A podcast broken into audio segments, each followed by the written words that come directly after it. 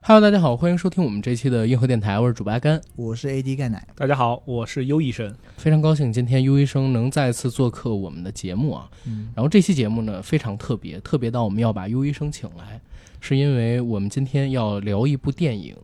中国医生》。之所以要把他请过来，因为优医生是一位真正驰援武汉去抗疫的中国医生。对，所以今天把优医生请过来，就是希望有一个更真实的视角，带大家回顾一下，也就是去年二零二零年疫情爆发的那段时间里边，中国的医护工作者到底为了抗疫做出了多大的努力，奉献了多大的能量。找优医生过来，我觉得是在我们这个播客圈里边最好的一个选择，尽可能的去还原一个最真实的武汉的抗疫过程。然后我们节目录制的缘起，刚才说过的是因为《中国医生》这部电影，所以咱们这期节目还是得先以《中国医生》这部电影的评价为开场，然后后面呢再让优医生分享他的真实经历。毕竟这部电影，其实在我看来应该是疫情爆发之后第一个有大众影响力的直面描写疫情的影视作品。其实之前虽然有几部纪录片儿，咱们在开场之前我们被采的时候也聊过，但是我自自己个人认为，那几部纪录片儿第一是太过小众了，嗯并没有做到一个非常好的传播。但是《中国医生》按现在它票房来论，应该是最近几个月非常惨淡的中国影视里边的一个耀眼的高星了。这个影响力，我相信是比前几部要大得多得多得多得多，甚至被冠以了“中国胜利三部曲”其中之一的这么一个称号嘛。第一部，第一部后边是长津湖跟无名是吧？嗯，啊，然后我们还是先以这部电影来聊，大家觉得这电影怎么样？因为我是第一个看的，嗯对吧？然后我看完了以后，其实跟我很多朋友分享，就是这部电影从拍摄技法和叙事的这个技巧来说，我自己觉得算比较平庸的。嗯但是呢，它巧就巧在题材，几乎是十四亿人的共同的记忆，或者说嗯共同的一个创伤，而且呢，里面叙述的事情又是掺杂着很多的生离死别，嗯所以很容易的可以调动起观众们的这种呃同理心，嗯甚至说我觉得是春节档之后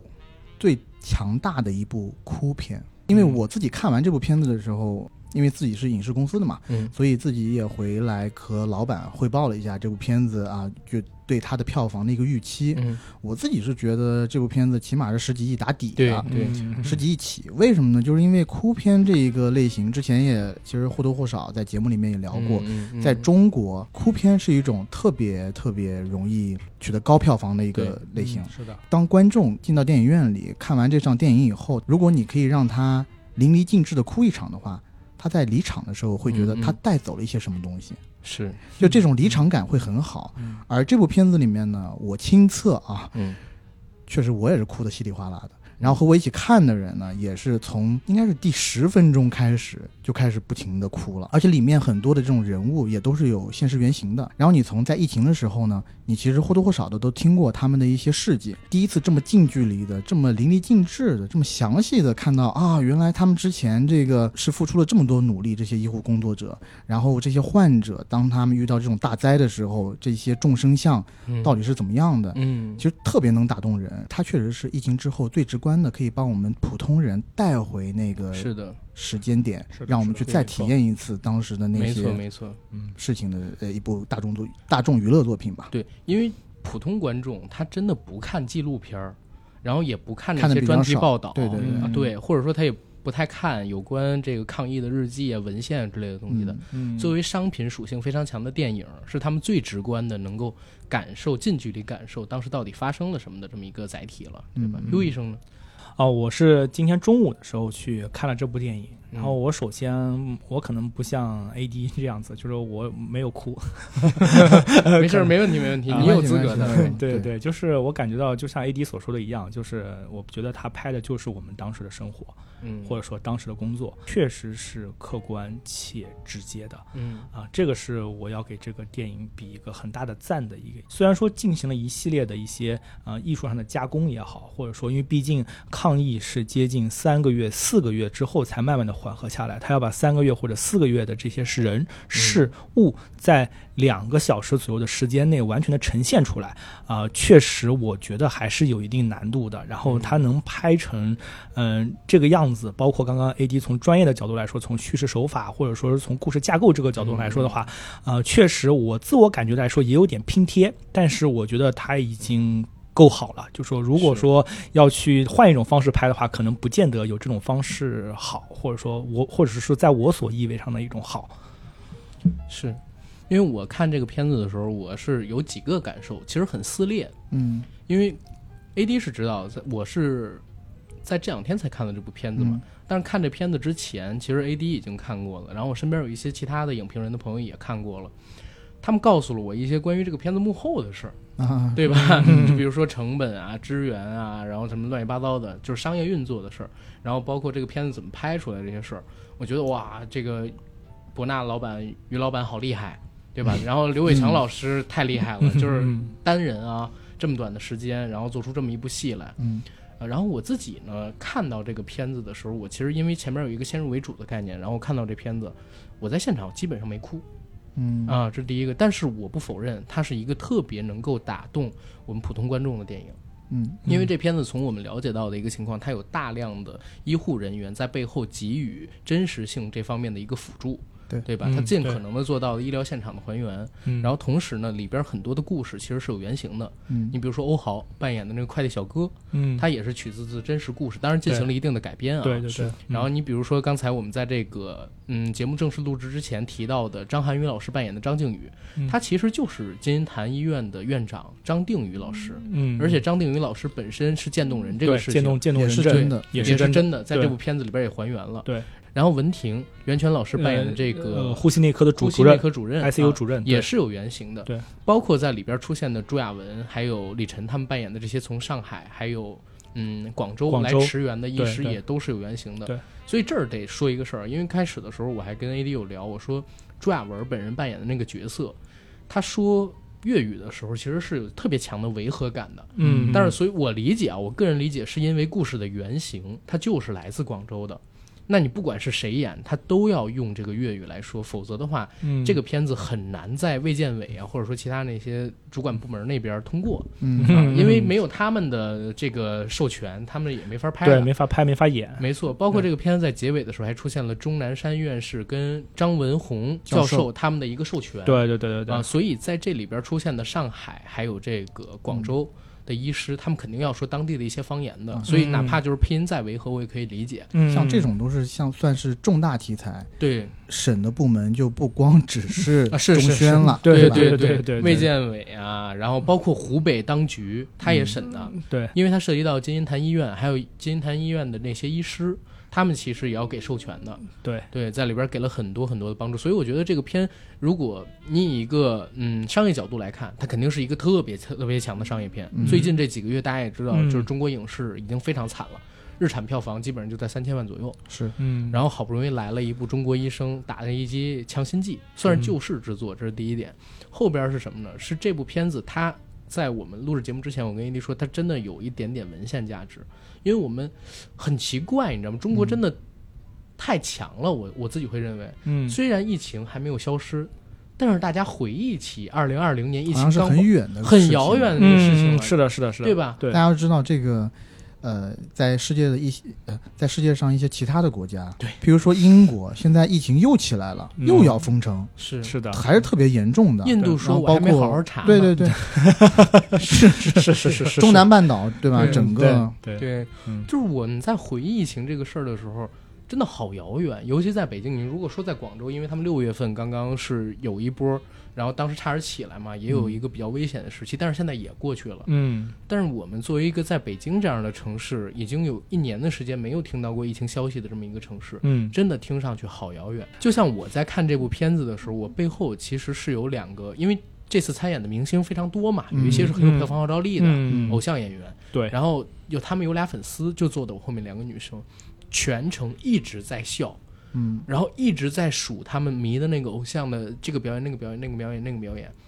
我是特别生气的，你知道吗？嗯当然，嗯，因为我当然觉得这是一个挺严肃的片子，而且里边有那么多真实的人物，对包括里边也展示了，甚至还有他们那位偶像，就是受伤的那样的一个场景嘛嗯，对吧嗯？他们这样去笑，嗯我特别生气。但是看到后来的时候，他们也哭了。嗯嗯，当然，所以我呢，我觉得这部片子它有一点点意义，因为好多的普通人，因为过去这段时间确实是太风平浪静了，对吧？嗯不管离开我台们湾几要百米，居威思安对对对，啊，居，sorry，我们要居安居思安危，居安思思危，危对对对对对，就是因为为我们已经忘了这些东西，包括就我后面的俩小孩，可能已经忘了这些东西，或者说他们没有在武汉，嗯他们不知道这个事儿，因为这个电影，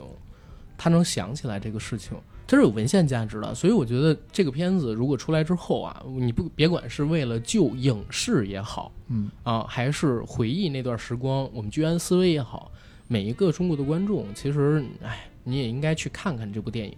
对吧？你别管到底是谁拍的，然后这个钱进了谁的腰包，嗯但是它本身的意义是有的。这部电影，嗯所以嗯，我们总之是推荐了，是然后再引申几个问题啊，大家觉得这个片子里边谁演的最好？先说第一个问题，我先讲吧。嗯嗯啊但我在我讲之前，嗯我还是要说啊，就是虽然我们推荐大家去看这部电影，但是，呃，有一点是要讲的，就算它有文献价值，但是因为内容取舍的关系，它嗯还是有一些遗漏啊的。是的啊是是的的嗯是的还有呃有一些重要的地方还是没有太点重到要的人这个重要我们的事儿，嗯对，这个我们是了然于胸的，嗯只是我们觉得在现行的这个呃条它的件下条件下啊，确实你面面俱到，或者说把一些东西都概括进去比较困难不太可能啊嗯，不太可能对。然后我就说，呃，我觉得哪一个演员演的最好嘛？呃，首先我是一个很感性的人啊，嗯可能是不是做电影的关系啊，嗯我是哭了好几次的，嗯尤其我是跟我一朋友一起看的嘛，我朋友一女生。她是全程从头哭到尾，然嗯后我有的时候呢被她那种啜泣声，就是哭是可以感染的，你知道吗？嗯对 我有的时候看看她哭成那样梨花带雨的样子吧，我也感觉有点难受。然后再嗯看看那个画面，然后故事里面讲那个人物，我也是，呃，就真的忍不住想要掉泪。嗯嗯然后我要说，呃，然后要说，我觉得哪个演员演的最好，我可能觉得哪个演员给我的印象最深，嗯，我觉得是张子枫。张子枫，对，因为啊他出来的时间特别短，嗯，而他那个角色人设又特别强，对。对，但对是所以说我这个就是我自己有点矛盾的点，就是我其实有点弄不太清楚打动我的到底是他的演技还是那个角色的人设，因为我相信嗯那个角色不管是换谁去演，处在那个情景下，我可能都会哭，因为嗯张子枫的角色是一个小孩儿，嗯嗯然后呢，嗯他的双亲在这一场疫情里面都过世了，嗯然后对对对嗯由医生拿着，应该是李晨扮演的医生对吧？是，对对对对呃，然后由吴医生对，吴医生对，然后由李晨扮演的吴医生拿着两袋亲属的遗物去找他，告诉他嗯父母离世的这个事实。嗯然后我当时看到这一幕的时候，真的很心酸，因为人死掉以后，他的遗物就是那么两小袋东西，然后只有那两小袋的东西交到那个小孩手上。嗯是是当的时，呃，我记得张子枫应该说了一句话是啊叔叔，我在想，对我之后怎么我办之后要怎么办？对对对就他那么无助，但也只能说出那一句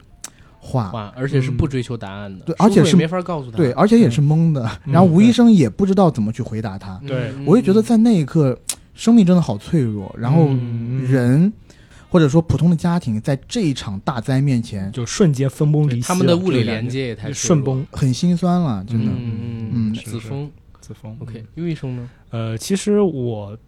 就是因为我们是就是跟几个同事一起一起去看的，我们自己也去嗯讨论过这个问题，嗯就是大部分的同事其实他比较喜欢的是袁泉这个角色，嗯，就袁泉演的这个。呃，嗯，呼吸内科 ICU 主任的这么一个角色，然后嗯雷厉风行，然后甘愿付出，然后确实我觉得袁泉演的也很好，嗯但是就我而言，就我而言，就是我我也是个很感性的人，嗯但是就我而言，其实我最喜欢的那个角色是从广州来的陶陶医生，啊嗯朱亚文演的对那个朱亚角色文，演的那个广州来的陶医生，因为我在当中就看到了我的影子，你也对这个当时现场，比如说比较紧张，然后没有呃，就习惯是的那就种是，就是其实可以跟大家分享一点小小的细节，就嗯真的就是当时的时候去的时候，就感觉就是一片焦土那个感觉，就是你会感觉到就像这座城市刚刚打完仗的那个感觉一样，，嗯然后死呃是嗯不不说死的死吧，反正伤的伤，这个这个这个就大家都是处在一个病歪歪的一个状态，确实人在那种状态下的话，心情确实很难被控制，嗯嗯，这么一件事情。然后我们一个一个骨骨科大夫五大三粗的，那真的就是我也非常的心力交瘁，因为没有办法控制秩序，真的没有办法控制秩序。然后我就真的就跟那个谁，那个像袁泉那样子，嗯，那那个人一样，拿了个大喇叭，然后站到了那个护士站的那个最高的那个地方，嗯，然后就大喊了：“你们都就是就是嗯稍微爆点粗口，嗯嗯就是你们都 安静下来。”嗯，就是就是就是嗯就是这样你一个。你有的时放候嗯心，你这句我会逼掉一些词，对，对对对对，但是然后就是说你在那种情况下，你必须得要对，强性一一个点，强势一点，对对对，就你那个时候不再是，就是秩序是一件非常关键的事情，你你没有办法去控制这个秩序的时候，你没有办法去做下面的工作，所以你必须要嗯嗯嗯去做这么一件事情。所以秩序在当时那个阶段，秩序其实是首首要的一个任务，是的你先要维持是的秩序，下面的对工作才能能推开进展，才能推进，对嗯对对，才能推进。然后第二点就是我，其实我自己的性格来说的话，我是一个外科大夫，嗯然后我特别就跟那个就是跟陶医生的性格比较像，嗯，就属于那种比较急的那那种那那种性格。手上活儿确实也还可以，但是确实是性子是比较急，嗯就真真真的就是开骂，直接就开骂，就是你这次做不好，下次就不要出现在我面前。明白我内心里面就这样，因为我觉得我职业我操守，对我我面对的是一个生命，其实生命怎么说呢？就是你首先要摆正态度吧，然后嗯再去做下面的一部分的事情。你做的好不好，或者说做的这个呃嗯做的这个呃能力高与低，这是你的能力关系。但是嗯如果说我我左说一遍你这样，右说一遍你这样，再说一遍你还这样，那对不起，你给我滚蛋。对。嗯，手术台不是练习场，对不是让不你是积累经对验对的，对对对对，不是你说一上手术台就是上战战上呃上战场，上战场，对，不是说那种像屠夫一样，这边拿一块肉，那边再拿一块肉，嗯不是这么回事儿的。对对对对。对那嗯，比如说朱亚文医生，是因为你带入了你自己，嗯，我我重问那个问题，就是表演，你觉得谁演的最好？嗯，从表演的角度上来说的话，其实我自我的感觉啊，嗯嗯我自我感觉也是朱亚文儿，朱亚文，朱亚文儿就是就是确实你像你刚刚所说的一样，嗯他说的那个啊广说的那个广广谱谱确实有点有点出戏有点出戏，嗯对对对。然后很也再很打动我一点就是什么，就是他和那个李晨儿在那个天台上有一段戏，嗯然后说那个李晨说，我把这个我自己写给的我女儿的遗书给了那个谁，给那张子枫，然后这还有一封遗书是写给我爱人的，嗯，然后他，然后那个那个谁，他就把那个朱朱亚亚文文抢抢过过来来把它撕掉嗯了，对对对，然后他说他说你们要做的事情就是要安安全全的回去，嗯，对对对，然后当时我也是。就是嗯回想到对，回想到我们当时的一些事情，就是真的就是这样一件事情，就是说，嗯，那时候确实是，嗯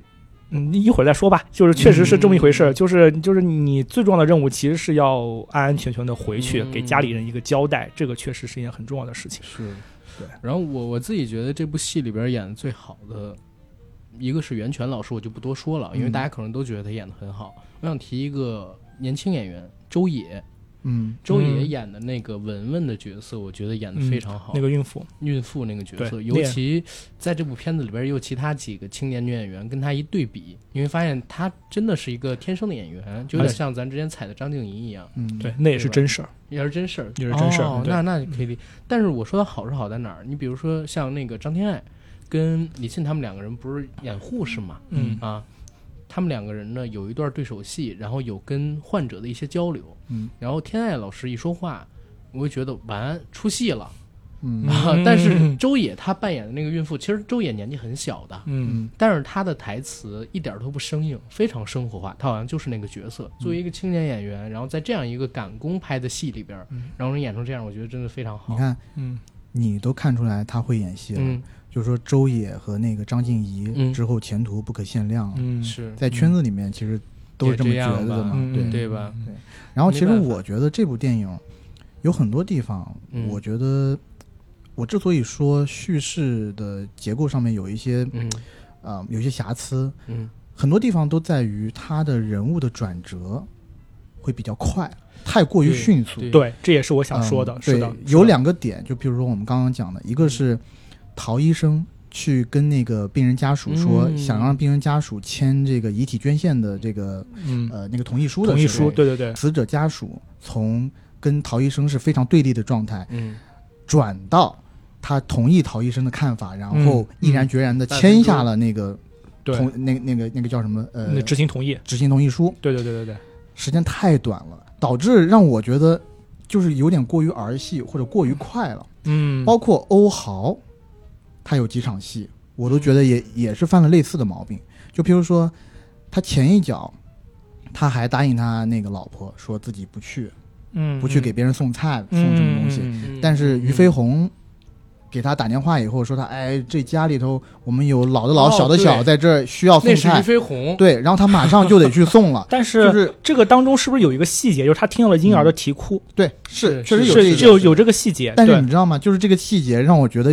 略显刻意。就是他嗯这部电影里面很多地方呢，我觉得他为了推动剧剧情的发展，对对对要让他在很快的时间是对对对去发是展，的所以是他的是的埋了一些特别刻意的细节。对对对对对，嗯是的是的，但的是又像我们之很早之前就讲的，因为他确实需要把三四个月的事这个事情嗯都浓缩在这么两个小时之内去讲掉。嗯呃，他可能不得不去做一些取舍，或者对或者对不得不让他加快一些这种故事转折的进程。对是的，就包括其实我对就是袁泉老师演的这个 ICU 的这个呃这个这个主任，其实我感觉到就是说这个人演的是不是有点太平了？嗯，就是他之前是什么样子，然后他之后还是什么样子，嗯就是没有一种。呃，内人心物上的一成种长一种一种嗯成长或一种是转是折，但是你看，你吴医生给他写的就比较好，他一开始是一个，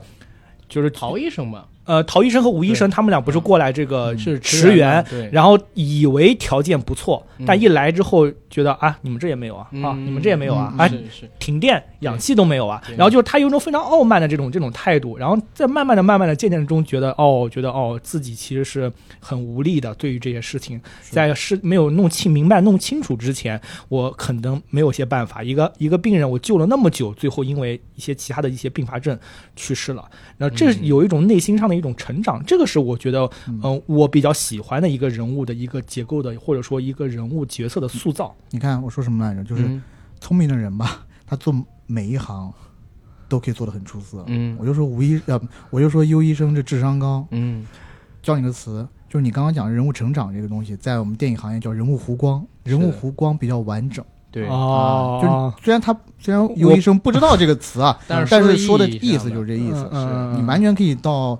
各大影视公司去当这个剧本 医你生嘛。哥们儿去吧，你别，要不然人家真的以为这行非常好干，不你是又坑了一批年轻 no 人。 no no no 嗯 no，我想讲的是，优医生的前提是他是少年班 的，他能跟他能跟别人一样吗？是是是不是是，嗯我可以去做医疗顾问嘛，对不对？就是我啊们、对我们，其对实啊这个对对片子对真的有对很多医疗顾问。是对对对对对，嗯医疗顾问对就是对，哎，我这儿正好问一个问题，咱对正好聊这儿了。嗯嗯你觉得里边的这个医史还原吗？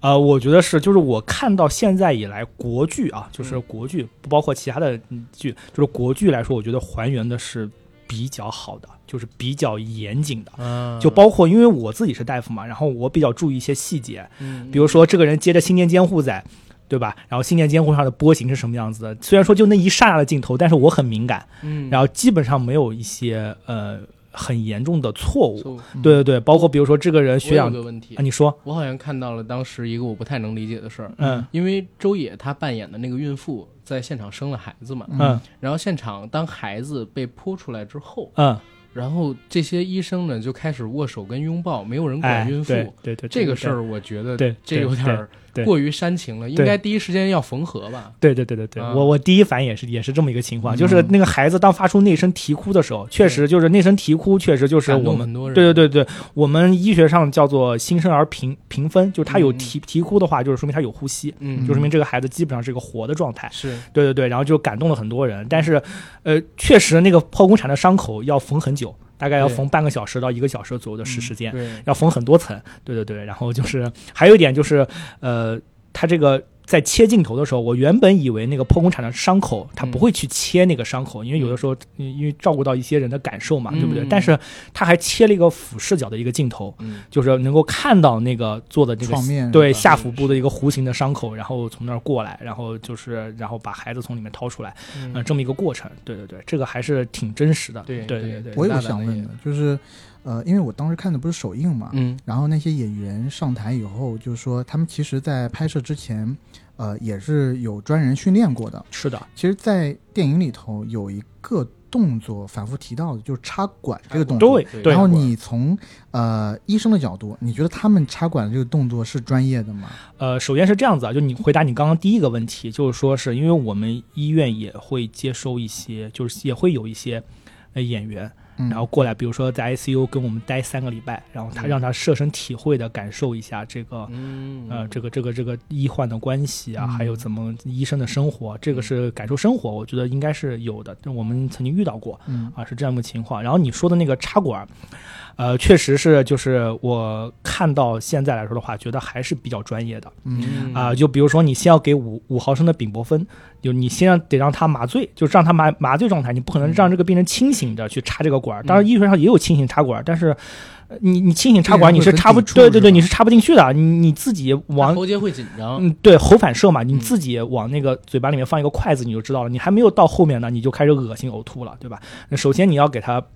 麻醉一下，然嗯后麻醉完之后呢，然后拿那个大家看那个喉镜，就是那个那个弯的那个玩意儿叫喉镜，上面有个小屏幕，他那个是电子的，是吧？对嗯哎对，它那个叫可有展视。示一点点，对它那个叫可视喉镜，原来我们上学的时候，因为我上学上的早嘛，然后我们还是不是那种，光的，对嗯是吗，对对对，不是，是个纯它没有光学屏幕镜，对，它是一个棱镜一样一个东西，对是折折折镜上折来射的，的对，嗯折射上来的。然后，呃，你需要去去看，那个时候看的时候就很麻烦，因为你就你首先要低着头，然后去看这个东西，然后你插的时候嗯不一定能插得到位，这个情况。第二点，我觉得做的非常好的一点是什么东西？你有没有注意到，它插管的时候其实手法都很温柔，就是它是慢慢慢慢慢慢慢慢往里滑进，去对对对，慢慢嗯慢慢滑进去的。这个就是我们所说的插管的最高境界。嗯，就是滑入气管内，这个是最高的一个而一不个是境直界。接插，而不是直接像捅筷子一样咣叽一下捅捅进去，对对对对啊对，这样的话，这个对于咽喉壁啊，对于这个气管的影响都是比较大的。呃，我还想说个小细节，就是你们有没有、有没有意识到，就是有没有看到这么一个、嗯一个事情，就是当中是是易烊千玺演的那个那个人物吧，嗯他一开第一始次没插第一好次敢插，第一次敢他不会查，对其实应该对是不会查，然后那个呃陶大夫就就说骂了他，对，骂了他，对对对对，你要我我也骂他，对对对，是这么回事儿。然给他后带了份烧鹅，嗯对，然后说下次你那滚是蛋钟，南就直山接院走士得了给张靖宇对对对对对。送的烧鹅，烧鹅啊对，然后给了他之后，然后你滚蛋，下次不要让我见看到你。对，嗯呃，跟我的性格比较像。但是嗯他他后来在插管的时候，你有没有看到他在练的过程当中，嗯然后他有一次睡着了，嗯睡着完之后，他拍了一个做噩梦的镜对对头，他哦，那拿那个个管子头一一直，他那个拿管一子直一直在没一直找不到在头，一直在一直在往上一直在往上捋，一直在往上捋，这其实就是什么？就是那其实是个恐怖片技法来的都嗯，但是他很贴合我们的医生的生活。啊，你们也会做这种，就是呃，就是我们在插管的时候，其实脑子里面会有一根弦儿，这根弦儿很容易就是你忘掉了。就是你遇到这种很难插管的那种人，你插不进去，插不进去，插不进去，突然间插进去了之后，你会有种感觉，你会老老老是想把这个管往里送。送的深一点，对是，吗你想送的深一些，但是我们的气管是一根主气管，下面两根是支是分分叉支了，气管，嗯你很容易往下送的时候，一下把那个管送到一边去了，然后另外半边肺就没有用了。啊，所以说这是大忌，就就是其实也不能太太深深，太对对，深就是不能要在那个分支的上面上面，对对对对，要在分支上啊面，而且那勾个接整个肺部，对，而且那个管儿上面都有刻刻度，那个刻度拍的也很好，就是大家都没有什么错误，大概都是二十三厘米到二十五厘米左右，都是那个、都都都是刻度、嗯呃有这个刻度，然后有这个刻度之后，然后因为我们当时我们做大夫的时候特别怕的一点就是，呃一下子插进去了，爽了，嗯，使劲往里送，拼命往里送，怕这个管儿掉出来，怕这个管儿拖出来了，就拼命往里送。嗯，嗯送完之后发现这个病人氧饱和度还是上不来，为什么？因为你插到一边儿去了，然后另外一边儿肺就没有用了，嗯、啊没有用了之后，然后嗯这个病人但是还是会那什么，但是你，譬如说你插进去以后，你可以通过别的仪器看出来你插的到底是，呃，插的准还是没有，就是可以对从就是插的到位还是不到位对，嘛？就是我们插完管之后会立刻拍一个胸片，对就是但他会床旁担心的胸嘛片还是床旁胸片。啊但是对床旁胸绷那根片弦你需要有时间，就是不是说 X 光机就在边上，你得找人过来拍。嗯但是就是就是一定要注意这个点，就所是以我在疫情的时候，你们插完以后，其实是有时间去拍这个胸片，还是说没有？因为插的呃。管太多我们一般来说会看一眼那个管上的刻度，啊。嗯如果说是二十嗯三嗯到二十五左右，基本上就没有什么问题，就不会到那个底底下去。嗯因其为实人太多了，当时，嗯，然后那个就给我印象很深刻，就是我们就是因为我自己是外科大夫、骨科大夫，嗯嗯其实嗯我毕毕竟不是专业的呼吸科大夫，然后后我自己遇到的插管其实也比较的嗯紧张少，对，也比较紧张，所以说我能带入到那个。嗯哦但是你也会去插管，我们这是我们的基本这是你功要学的，吗这是我们的基本功哦，对对， OK 胸外按压、气管插管，这都这都是我们的基本功，还有气管切开。然后就是我自己也会做这样的噩梦，嗯，就是嗯老是觉得那个管儿找不到头，找不到头，找不到头，那个那个噩梦，其实就是你就是你在插管的时候就不停的告诫自己不要插太深，不要插太深，不要插太深，是嗯嗯，插进去到位就好。到位之后打气囊，气囊之后，然后但是还看到那个有一个类似于像一个固定的东西绑到他嘴上，嗯对嗯对对对，那就他们是抽出的那个导丝是什么呢？就是那个就是管子呀，那个一开始那个管子，它那个管那子个是插管里边有一个导丝，对就它那拔个出来管子是是柔软的，啊，它管是软的，不可能是硬的。啊嗯那它中间要有一个导丝，先让它硬着，哦这样你才能、哦你才能 OK 插得进去，不然你根本没有力量插进就去。像是一个骨架一样的。哦对对对对对对吧，对对对对对，然后插进去之后，然后再把那个导丝顺势拔出来，就是这个配合再放其他的很东对，西哦这个啊这个配合很重要。我看的时候你以你知道我以为是什啊么？我以为那个那个它抽出来的东西是那种光电显示的那个探头，啊，不是我以不为是是不是那不是个不是啊不是不不是是不是不是，对啊，对对明白明白。嗯 OK，咱先回这个电影，因为马上快说完电影部分了，嗯嗯嗯咱们一会儿咱们到这个驰援部分的时候，再让于医生聊这些东西。是是是，嗯啊，因为要你聊一个完整的怎么去，然后为什么去，然后到那儿之后做了什么的东西。嗯，然后关于这个电影，我问一个问题啊，你们有觉得演的比较差的演员吗？因为这次参演的演员太多了嘛。嗯，我觉得比较差的演员，就是从我的角度上来嗯看的话，还是那个签那个遗体那个执就是行不太同知意，名的那个，对对对对对群众对。演员，那个我群演，对对对对对对，啊我就觉得有点有点，嗯，怎么说，嗯，有点转变太快了，有点接受不了那个感觉，嗯 OK，就很有点出戏，这个感觉，对对对，其他的都还可 AD 以呢。我自己的话，我其实觉得几个主要演员演的还可以。嗯，我唯一可能觉得有些脸谱化的是那个梅婷演的那个官员的啊，角色，因为对太过脸谱化太正了。啊但是没办法，那个嗯是是要当然求当对然对要求嘛，但我要就求觉嘛得，呃，就是他出来的时候就有点像看新闻联播或者怎么样，就是那就对味儿了， 啊，是吧？对吧？嗯嗯，因为主要演员对于我来说，我觉得嗯演的都还不错，嗯尤其张涵予老师嗯演那对个渐冻症的角色，我觉得确实下了一番苦功夫，而且是是呃，因为他全篇几乎没有那个摘下口罩的时刻，嗯嗯就或者摘下口罩的时间很比短比，较少，嗯比较少所以眼神啦，然后通过动作啦，嗯，啊体现的我觉得表现的挺好的。然后呃，摘下口罩的时候，譬如说他跟他老婆。呃，打视频电话，他老婆也那个得病嗯了嘛，嗯对吧嗯？嗯然后他有几个部分，包括倪虹洁告诉他他阳性，然后他给他的一些同事打电话、嗯或者朋友打电话说：“嗯哎，你那边有没有床位？嗯，能不能把他照顾一下？”嗯这个我觉得挺现实、挺生活化的，是因为对每个人都有私心，医生也是人。我对第一要务，我肯定是想让我的那个最亲的人得到治疗啊。对，但没想到我就是这样的一个位置，对吧？我可以说，呃，我在医疗系统里面，我应该有很多人脉的这么样一个位置，嗯在那场大灾难面前，嗯我竟然对我的这个妻子，我帮不了她任何事。对这种无助感让我觉得还是蛮动容的。好的 OK。嗯我个人觉得比较差的是释小龙演的那个角色，嗯，那个角色他台词太差了，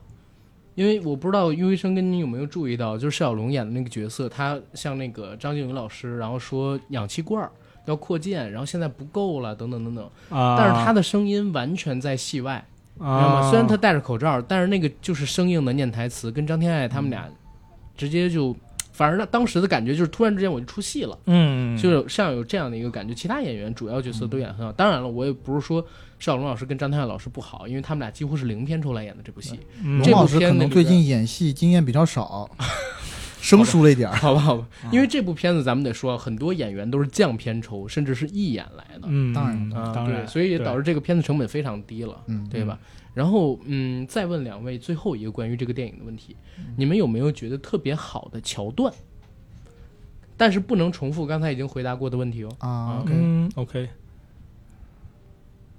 呃，我想说一个比较好的桥段，就是我因为我比较感性嘛，所以嗯我自己感觉来说比较好的桥段是那个欧豪演的那个嗯那个快递员哥，儿、快递哥，嗯然后他被送到那个医院之后，然后嗯他最后有一个类似于像一个超现实主义的一个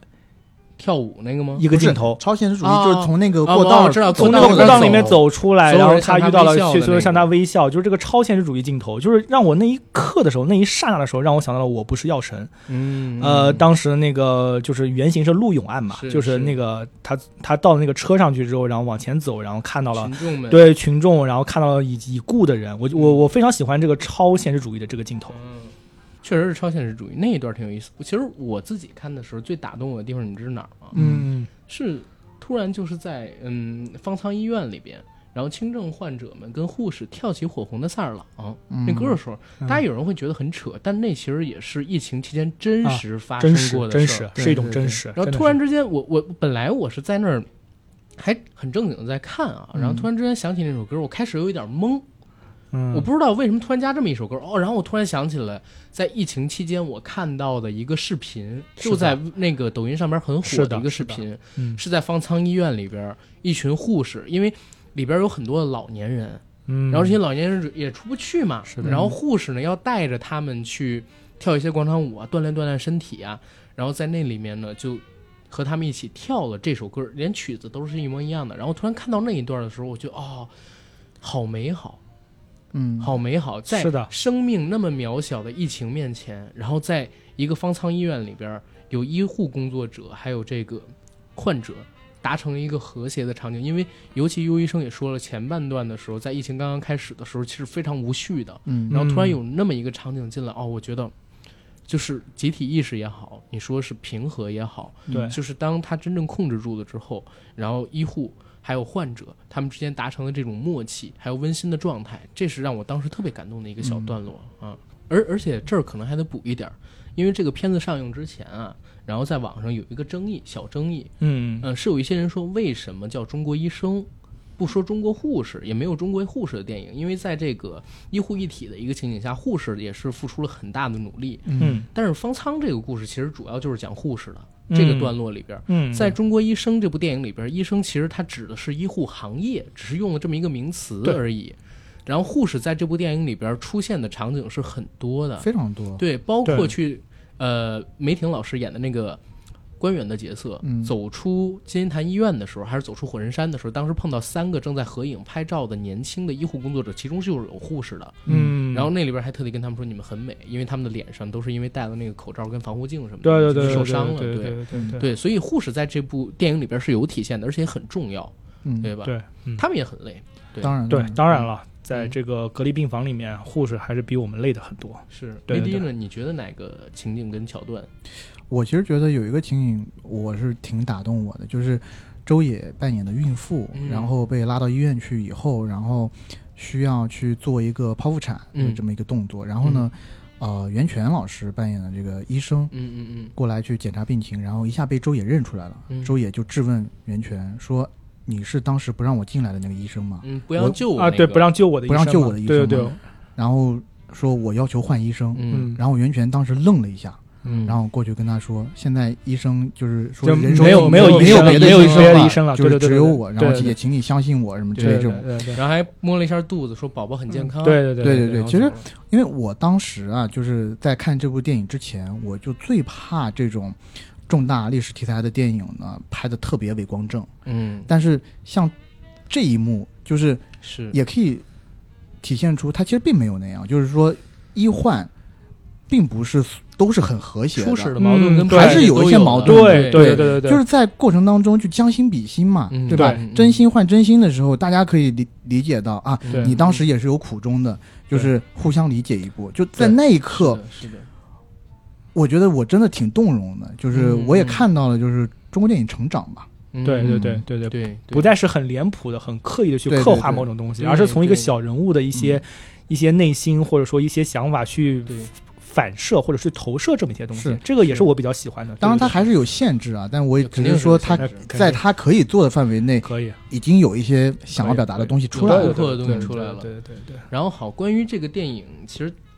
我们可以聊到这儿了。嗯然后我们来讲今天真正的重头戏，就是优医生的驰援之旅，真实经历，真实经历中国医生。然后正巧 A D 这边呢也有一本抗疫日记，是聊武汉当时的事情的。我觉得你们俩一会儿可以对照着来一来。当对然？吧？因为 AD 那本《武汉抗疫日记》里边也有很多当时一线的医护工作者写下来的最真实的他们自己的一个记录。嗯嗯嗯我想你们俩就互相映照着来，嗯对吧？嗯一会儿 U 医生可以先来讲讲，然后 AD 呢把你觉得能够映照上的部分也讲一讲，好啊好啊，让大家也了解一下当时在武汉抗疫的这些一线的医护工作者他们嗯到底做了什么。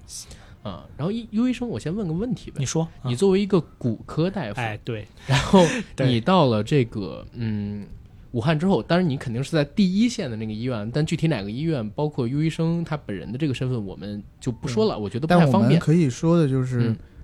超一线，超超一线，就超是一线，最就是抗啊抗疫的反最正前对线，对对，最让我前线隐去一下就行了，因为确实对我们单位有这么的有这有么一个有有一个一个要规求定，有一个要要求求确实是抗疫的最前线，嗯对，大家也不要乱七八糟的去搜，你们只要听也就不需要行去了猜，啊、对，不要给人家本职工作造成影响。但我们百分百的负责说，优医生他的工作跟在超一线呃岗位上边去救人的这个事儿是真实的。嗯然后优医生，你可以聊聊你作为一个骨科大夫，当时是怎么被派过去的？被派到那儿的时候有一个什么样的心理过程？然后当时最主要的工作是做什么？其实先开门见山吧，我的这个职责或者说这个职位很像是什么呢？很像里面那个做剖宫产的黄大夫的啊，就是这个小职顾佳责演这个角色，对对对对对，嗯这个职责这个职位，因为呃，我毕竟不是一个专业的呼吸内科的大夫，或者说是一个心内科跟心肺相关的大夫，是但嗯是呃，你避免不了有些病人会出现一些并发症，嗯比如说或者说这个病人可能他有一些合并症，之前可能他骨折过，或者之前可能他有一些其他的问题，然后。嗯嗯，得了这样一些，嗯、得了这个新冠肺炎，然后呢，可能需要一些呃比较专业方面的一些去救治，是这么一回事嗯嗯。这在在一方面来讲的话，确实是当时的全国的医护人员人手都不够，赶鸭子上架吧，那个感觉一样，就是嗯你只要只要这个达到一定的条件，达到一定的要求，让你去你就必须去。先去了再说，对，嗯先去了，你算是一个人嘛，在那块先可以干活啊，这个嗯这个嗯是一件事嗯情。然后其实我想就是慢慢说来吧，从头嗯慢慢说来吧，嗯是这样子。首先，因为我从嗯、就是那边回来以后，我一直都没有跟别人说过，或者说很详细的说过我自己的故事，因为我觉得嗯这个确实是也是我，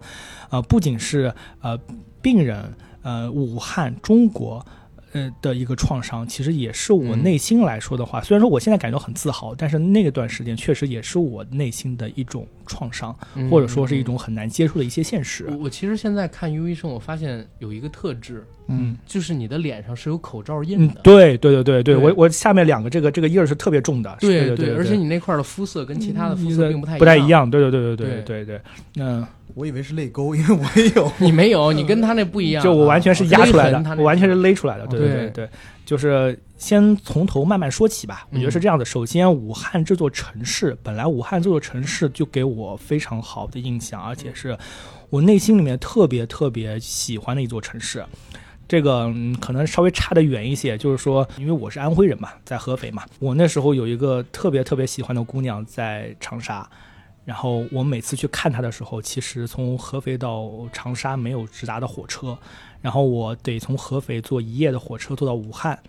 坐到汉口，然后从汉口火车站开始坐这个呃公交车，穿过长江大桥到了武昌站，然后从武昌再坐火车去长沙看她。其实武汉这座城市给我的印象非常的深刻，也是算是见证了那段时间的一些情感、一些感情吧，我觉得是这样子。嗯嗯嗯就当年的时候，汉口站还是一些低矮的站台，特别的破，特别的旧。虽然说武嗯汉是个大站啊，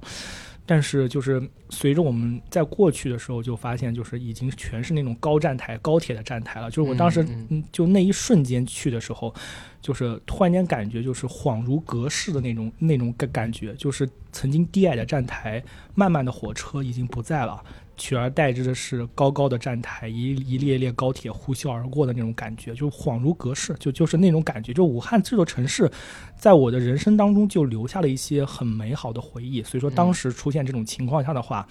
嗯，然后呃，医院说这个我们需要你，或者说需要报名，大家去报名。嗯然后我就义无反顾的去报了名，然后嗯去、你是主动报名去的，对我是我我是主动报名要求去的。嗯，对对，然后我们正好要求就是说有一些其他的，因为重点还是呼吸内科和老年医学科，还有啊、呃心内科的大夫嗯，去。嗯对，，可能还需要穿插一些别别的一些科室，然后可能去一两个人、嗯是这么一个情况，然后我就毅然决然的，嗯，去了对，去了。你去的时候知道有那么危险吗？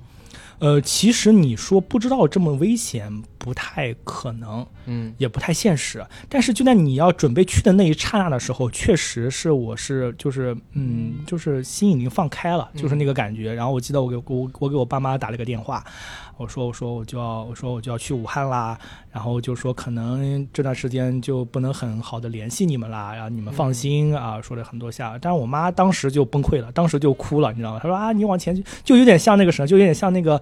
呃，四字弟弟，就是那个易烊千玺演的那啊个，他和啊啊他妈妈通话说啊，对你们什么事情不要冲在最前面啊，就说这对些事情，嗯但是就是你那看个这是真实的人性，嗯嗯父母永远当然都是要求对对对孩子别对对冲在最别前冲在最前，但是我我我又是这么一个性格，就是说是我在这个，就是我觉得我要履行我的誓言，对不对？命运所寄，性命相托，我必须去履行我的誓言，我就有这么一种感觉，嗯嗯然后就是说毅然决然的走在。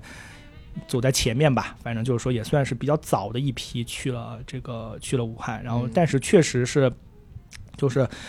去了这个，嗯、到了这个地方之后才会感觉到，就是就是你不去的时候，你不知道这件事情可怕；当你到了之后，你内心来说确实是有一种嗯可怕和一种明白揪心的一个状态的，确实是，呃，一片。焦土不不说像那个《Walking Dead》，就不像说那个像那个嗯行尸走肉那个东西一嗯嗯嗯样，嗯嗯但确实就是我行尸从走肉是一个电视剧啊，是呃对对对美剧 美对对剧对美剧美剧，对对对，不像那个样，但是确实就是大街上就是一个人都看不见，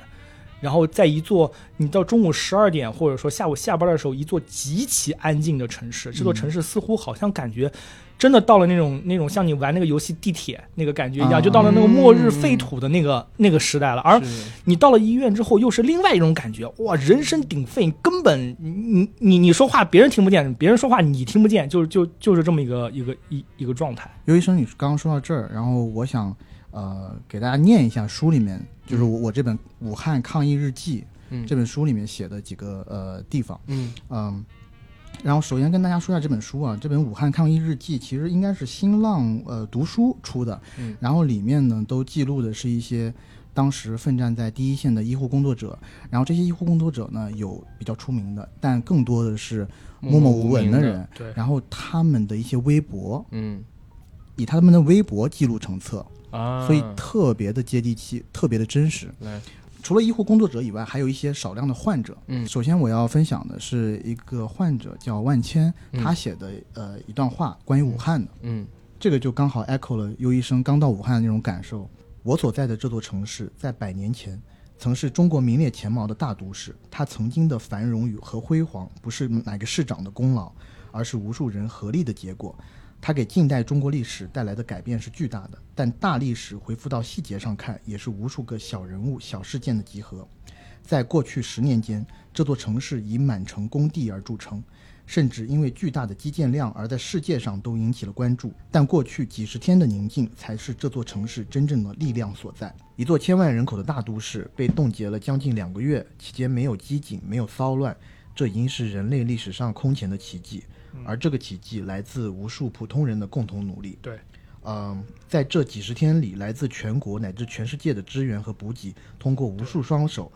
分发到困在城市中的每一个人。这对这这是我觉得就是对写的很朴实的一段话，我不对知道自己为什么对你嗯你说的这段话让我想到了我当时记日记的时候的一段话，嗯就是真的就是我一就是一下子就让我脑子里面想出来了。我当时也在自己写点小东西，然后自己记的话，我就觉得我当时的日记里面是写的这么一件事情，我说我们要感谢武汉中国所有的老百姓、所有的小人物，他们敢他们管不了政治的风绝云诡，嗯他们管不了这些东西，他们嗯只是想活下去，只只是想活下去这么简单一件事第一情。啊目标对对对对对，而且你会发现，就是我我在日记中也写到了，我说回望多次的灾难，你说非典也好，或者说是呃九八年的洪水也好，甚至是嗯嗯九一年的洪水也好，你会发现那那些人他们实在管不了那么多东西，他只是想活下去，而是这些灾难过去之后，他们会立刻又以乐观向上的精神去重待生活，去重启生活。嗯这个是让我觉得非常非常让我感动的一点，就是说小人物在一个小人物的状态下，嗯嗯让能够爆发出巨大的巨大的力量。嗯嗯，然后刚刚优医生不是说到他就是报名以后怎么去跟他的父母交代嘛？是然后这书里面有好多这种描写，呃，包括我现在要念的一段是吴祖龙医生的嗯记载的微博：“爸，我报名了，报名去武汉了。”当他爸爸听到这个消息的时候，明显激动了非常多。报名去武汉，什么时候报名呢？现在是这个时间，你为什么要去武汉？你不嗯怕吗？一连串好几个问题。当然，这个医生就说了他的一些想法，包括他就是学这个的，他就得冲锋在前，对吧？？嗯他爸爸听了他的想法以后呢，说我不知道怎么和你说，那和你妈说吧。转手就把电话递给了他妈妈，嗯，然后他妈妈就说：“他说喂，龙啊，你能不去那个武汉吗？让别人去，你知嗯道吗？就是嗯，嗯听到这个声音，不难是猜出是这样的父父母母是老这样妈子在哭，对。对，然后，但是他跟他爸妈回复的是：我已经报名了，没事的，我们会有保护措施，也会有防护服的，请你放心。你过嗯年在家不不到处去，我就放我就可以放心了。这里面有很多这种的描写，嗯是，然后包括之前有一些武汉在地的医生，当他们知道武汉要封城的时候，嗯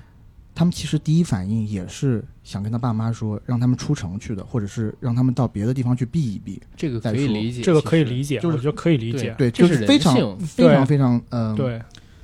就非常非常真实吧，我觉得。对对对嗯对，嗯确实是这样子。嗯，对然后于医生接着来问你，就是你刚才说到，你到了现场之后的那种骚乱，然后嗯你真正到了现场之后，这些骚乱是怎么平息的？你又是怎么展开工作的？你可以跟我们说说。嗯，其实怎么说？我觉得在那个时候的时候，我自己有种感觉，就是那个时候似乎已经跟我们的和平时期的生活方式或者说生活状态已经嗯发生了质的飞跃。不亚于一场战争。，对我们不能再用一种和平的方式，或者呃，我们不能再用一种呃平时生活代和平嗯时时代下的生活方式嗯去理解那个时代。我觉得嗯这是一个大环境，或者说这是个大前提代。的，嗯，对，真的，你在那个时候你会发现秩序这件事情是非常非常重要的。如果说嗯没有秩序这么一件事情，你是没有办法去没有办法开展下面的工作的。嗯，确实是这样的，因为你的病人的数量会比医生、加护士、嗯加护工、加警察、加安保人员、嗯加院领导多几倍，多很多很多倍。嗯你你靠喊，靠这种嗓子喊，嗯或者说是这些东西你是维持不住的。你是确几实，号到的呃，其实我跟吴医生是一起到的，我啊，除夕夜的当天，哦，真的是第第一一批，批第一批，第一批，对嗯我是除夕夜的当天，嗯，啊而且那个时候也是嗯老百姓们最慌乱的那个时候，对对对对对嗯对对对，包括大家可能看过一些那时候的视频或者嗯这些东西，嗯，对对对，确实是你会感觉到秩序是一件很重要的事情。嗯，然后大家可能对于电影当中有一个情节比较深刻，就是那就是袁泉扮演的那个嗯文其实婷对对文婷，然后她拿了个大喇叭，然后站在那个说维持秩序这么一件事情。嗯其实我我就干过这么一件事情，就是我骨科大夫嘛，五大三粗的，然后就往那个护士站的最高点一站，我就因为没有喇叭，就直接拿扯着嗓子喊，嗯我安静点。呃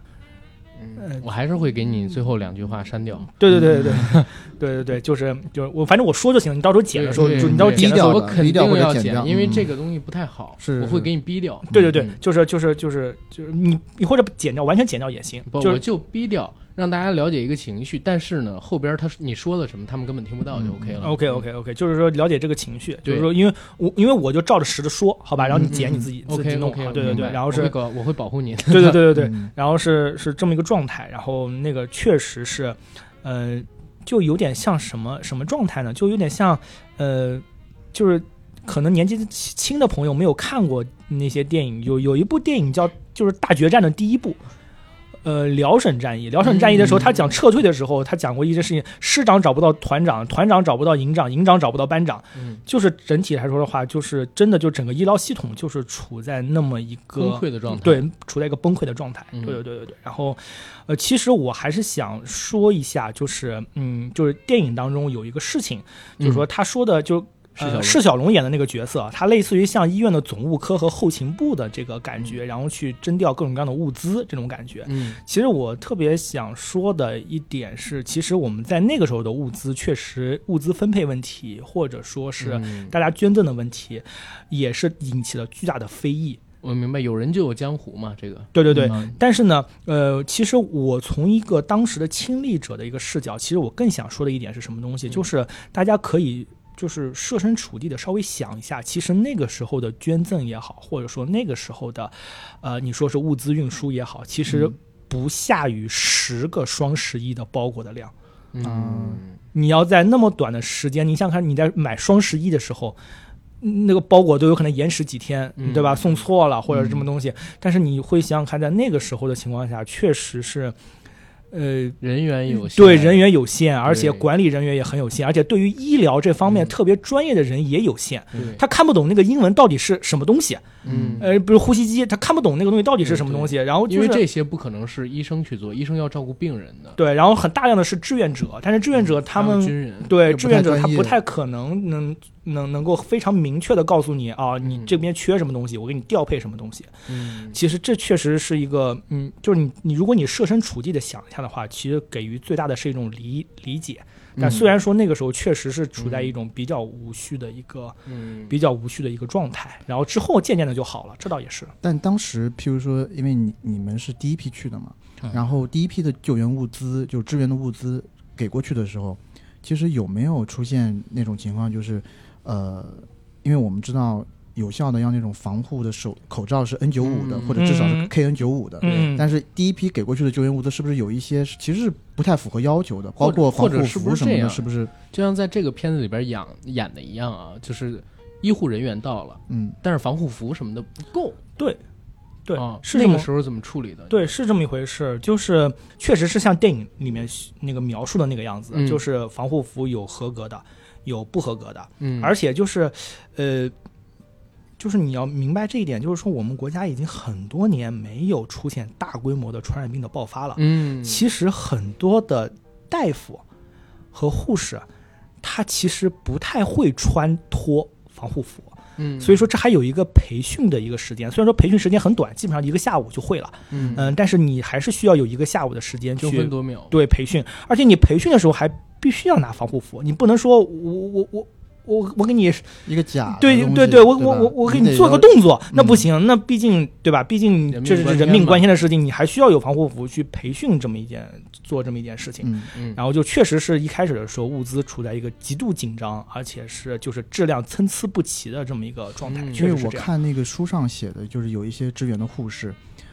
就是是女护士，嗯然后呢，她特别可爱，在那个微博里面写着，她把她分到手的防护服呢，按照颜色嗯分成了小粉、小蓝、小嗯黄嗯什么嗯等等，嗯然后呢，她还。标注了一个就是优先顺序，优嗯先顺序是怎么样的？就是，呃，真正好穿的和不好穿的，包括它的防护头盔，有一对款头盔是那种对生化级的，嗯其实特嗯那款头盔，呃，其实那种头盔是特别好，但是压着会颈椎嗯对对特别对对疼对，对如果对压对一天的话。对对对，所以他每天都会写，譬如说今天我穿着小粉去上班，就是或者去呃支援，工作，然后工作了一天，但是这款其实呃防护效果可能没有到那么好，怎么感然觉后像就要做测评一样，是吧？就是对嗯，就就特别有意思，就他苦写中寻乐，对其实是对，对就是它它里面其实写的特别详细啊，就比如说呃口罩戴几层，然后尿不湿也带着，然后嗯嗯一天以后，它各种防护服，它在里面的那种使用的感受，就譬如说，呃，因为虽然是当时是冬天，但是在医院里面，然后尤其是穿着防护服，不透嗯也气，是特别的热，嗯，嗯然后像是的蒸笼一样都是是的水，然后包括护目镜上面也全是水是，的，对，是这的点是在的电影里还原其实还挺好，，对是对对，的，然后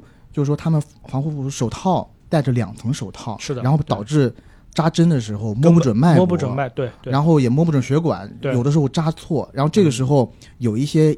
患者就会理解护士，然后有一些患者一开始也不理解，就是说啊我已经很疼了，你怎么又给我扎错啊？嗯人家也静是脉不插停动地脉什么嗯赔礼道歉啊对什么的。对然后护士当时也是一个人顶两个用，又是护士又是护工，嗯倒垃圾、端屎端尿都是他们，就是嗯真的挺不容易的。嗯，是是的，是是的，是的，是的，就是其实，嗯，大家如果仔细看那个电影的话，其实电影中有个非常小的小细节，因为嗯刚刚 AD 说到的头盔这个问题，嗯嗯就是说这个护目平板这么这么一个问题，嗯就是呃，大家有没有注意到里面有个细节，就是那个病人倒下去之后，然后那个。呃，我不知道，我我已经不记得是吴医生还是陶医生了。然后嗯那个跟易烊千玺说，必须立刻戴上护目镜，或者说立刻戴上护目平板，嗯然后你才能去扶这个病人。嗯，你不要一他一倒，你立刻下意识的上去扶。嗯呃，嗯，对，这个其实就是我们当时内心里面很煎熬的一件事情，嗯嗯，就是有些病人他的病情变化可能会非常的快，嗯非常的着急，这么一种快，但是他在病情变化快的过程中，你会发现，因为本来人手就不够嘛，但是你会发现，当你要支援的时候，发现你没有穿好防护服，嗯呃，你是选择冲进去去救他，还是选择把自己的防护服穿好？嗯，但是穿好之后，可能这个人就已经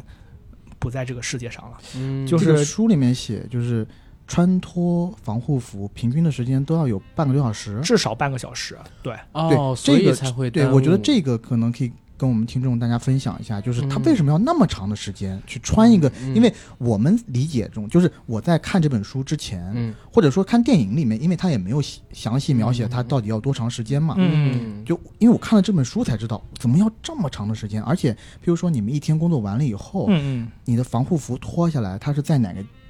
就是在你们住的酒店之外，它是在有是不是有一个专门的地方去嗯消消毒？对对对对对，销然毁后你们要经过几段的几道工序，几道对对消毒的对对工序，对对你是才的能进到酒店里面。是，的，是的，这是的个能不能跟大家就分享一啊、下？可以，以，可以，可以，是这样子的，因为就是，呃，因为我平常做手术，其实大家可以这么稍微去想一想，就嗯是嗯手术衣，就我们自己也会穿手术衣。嗯手术衣有一个呃比较好的一点是什么东西？就是它的呃朝向患者这一面的是干净的，嗯而朝向你的这一面是脏的，嗯，因为你为了嗯保证患者在在做手术的无时菌候状态，无菌状态不感染，嗯那么这时候你就比较好穿，因为它朝向你，你本来就是处在一个就是湿不是漉漉对的对对，不是完全无菌的状态。嗯然后你那一面是是是是面是是是对对面，嗯然后你穿的时候其实就比较顺，你直接穿进去就可以了。嗯但是当你在穿脱防护服的时候，其实是反着的，就是你的这面是干净的，嗯那个防护服的外面那块是朝向患者的，啊嗯它外面那块是脏的，嗯所以说你在穿的时候，就是你在无论是穿和脱的时候都非常的小心，就你的手不能碰到防护服的外面外表面， ，OK，你只能哦从内表面一层一层慢慢慢慢的去去像像拱蜗牛一样一点点拱，哦，明白，嗯所以嗯要这个才这么慢。对换的时，候而且就是因为呼吸道传染性疾病都有一个问题，就是。嗯，它是靠空气传播的，嗯飞沫传播的。嗯嗯其实它还存在一个，就是你穿防护服的一个气密性的问题，嗯就你不能穿着防护服，那个防护服有一个缝是露着的，嗯，那那就那就没有用了，对不对？嗯因为它嗯空气会有会有会有传播嘛，对吧？嗯然后你可能需要用你的用用胶带，我我们是用胶胶带嗯把所有的手套和衣服的连接点，还有这个呃呃，因为你要穿那个鞋子，还有这个嗯嗯鞋袜，还有这个我们俗称的筒袜那个东西，然后和你的下肢的那个裤子的那个连连接接点都点粘住，都要把它粘住。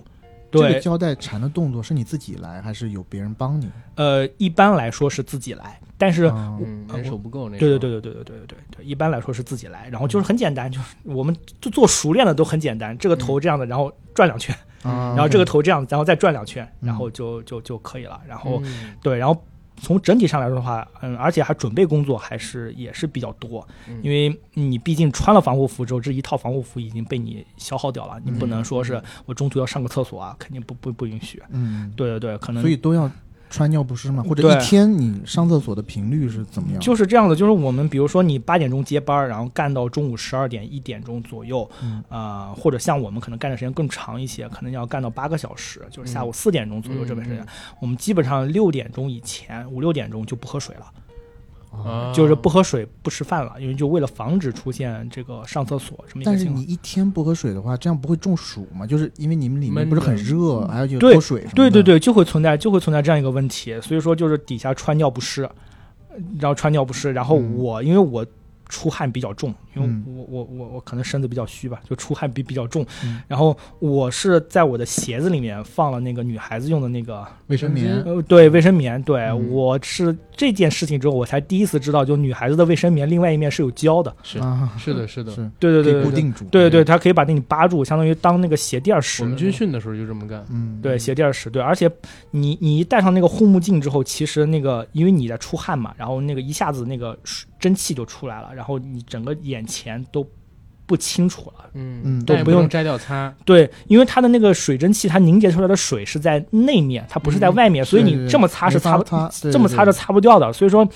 我自己是这么一个套路，就是我过五分钟会甩一下头，就突然间会甩一下头，啊，然后甩一下头之后，然后那个水它就会它就会凝成集中结成结成水水滴，然后它就会往滴下来，它就会往下走。啊 OK。嗯对对对，往下走但是是这那样。那样子的话，不会你的，比如说你口罩是戴几层，不会把口罩全部都弄湿吗？呃，不会，它会积在集我的中积眼在睛我的那儿眼睛的下面。啊，因为护目镜扣护得目很镜，死对对对，啊扣得 OK 很死，它会积在我的肋就泪沟这个位置嗯，嗯泪沟这个位置，对对对对。然后你们就是大家可以仔细看一下那个护士，其实她是泪泪沟那个地方是被泡的最严重的，就是因为她嗯戴护目镜，就是也有勒的，也有泡的，对才导致，啊因为 OK 它汗水还有盐什么的。对对对对对，嗯有对啊，而且就是因为我还好，眼睛比较小，像我们长得眼睛比较大的男生或者女孩子，就是说那个汗往下滴的时候，滴到滴到眼睛里面去，会对，沙很是吧嗯疼，很沙，很疼。对对对对对，嗯嗯嗯然后是这样子，用正确的方式脱下来之后，你保证你自己没有接触到，嗯，然后是需要嗯集中销毁、集中处理的，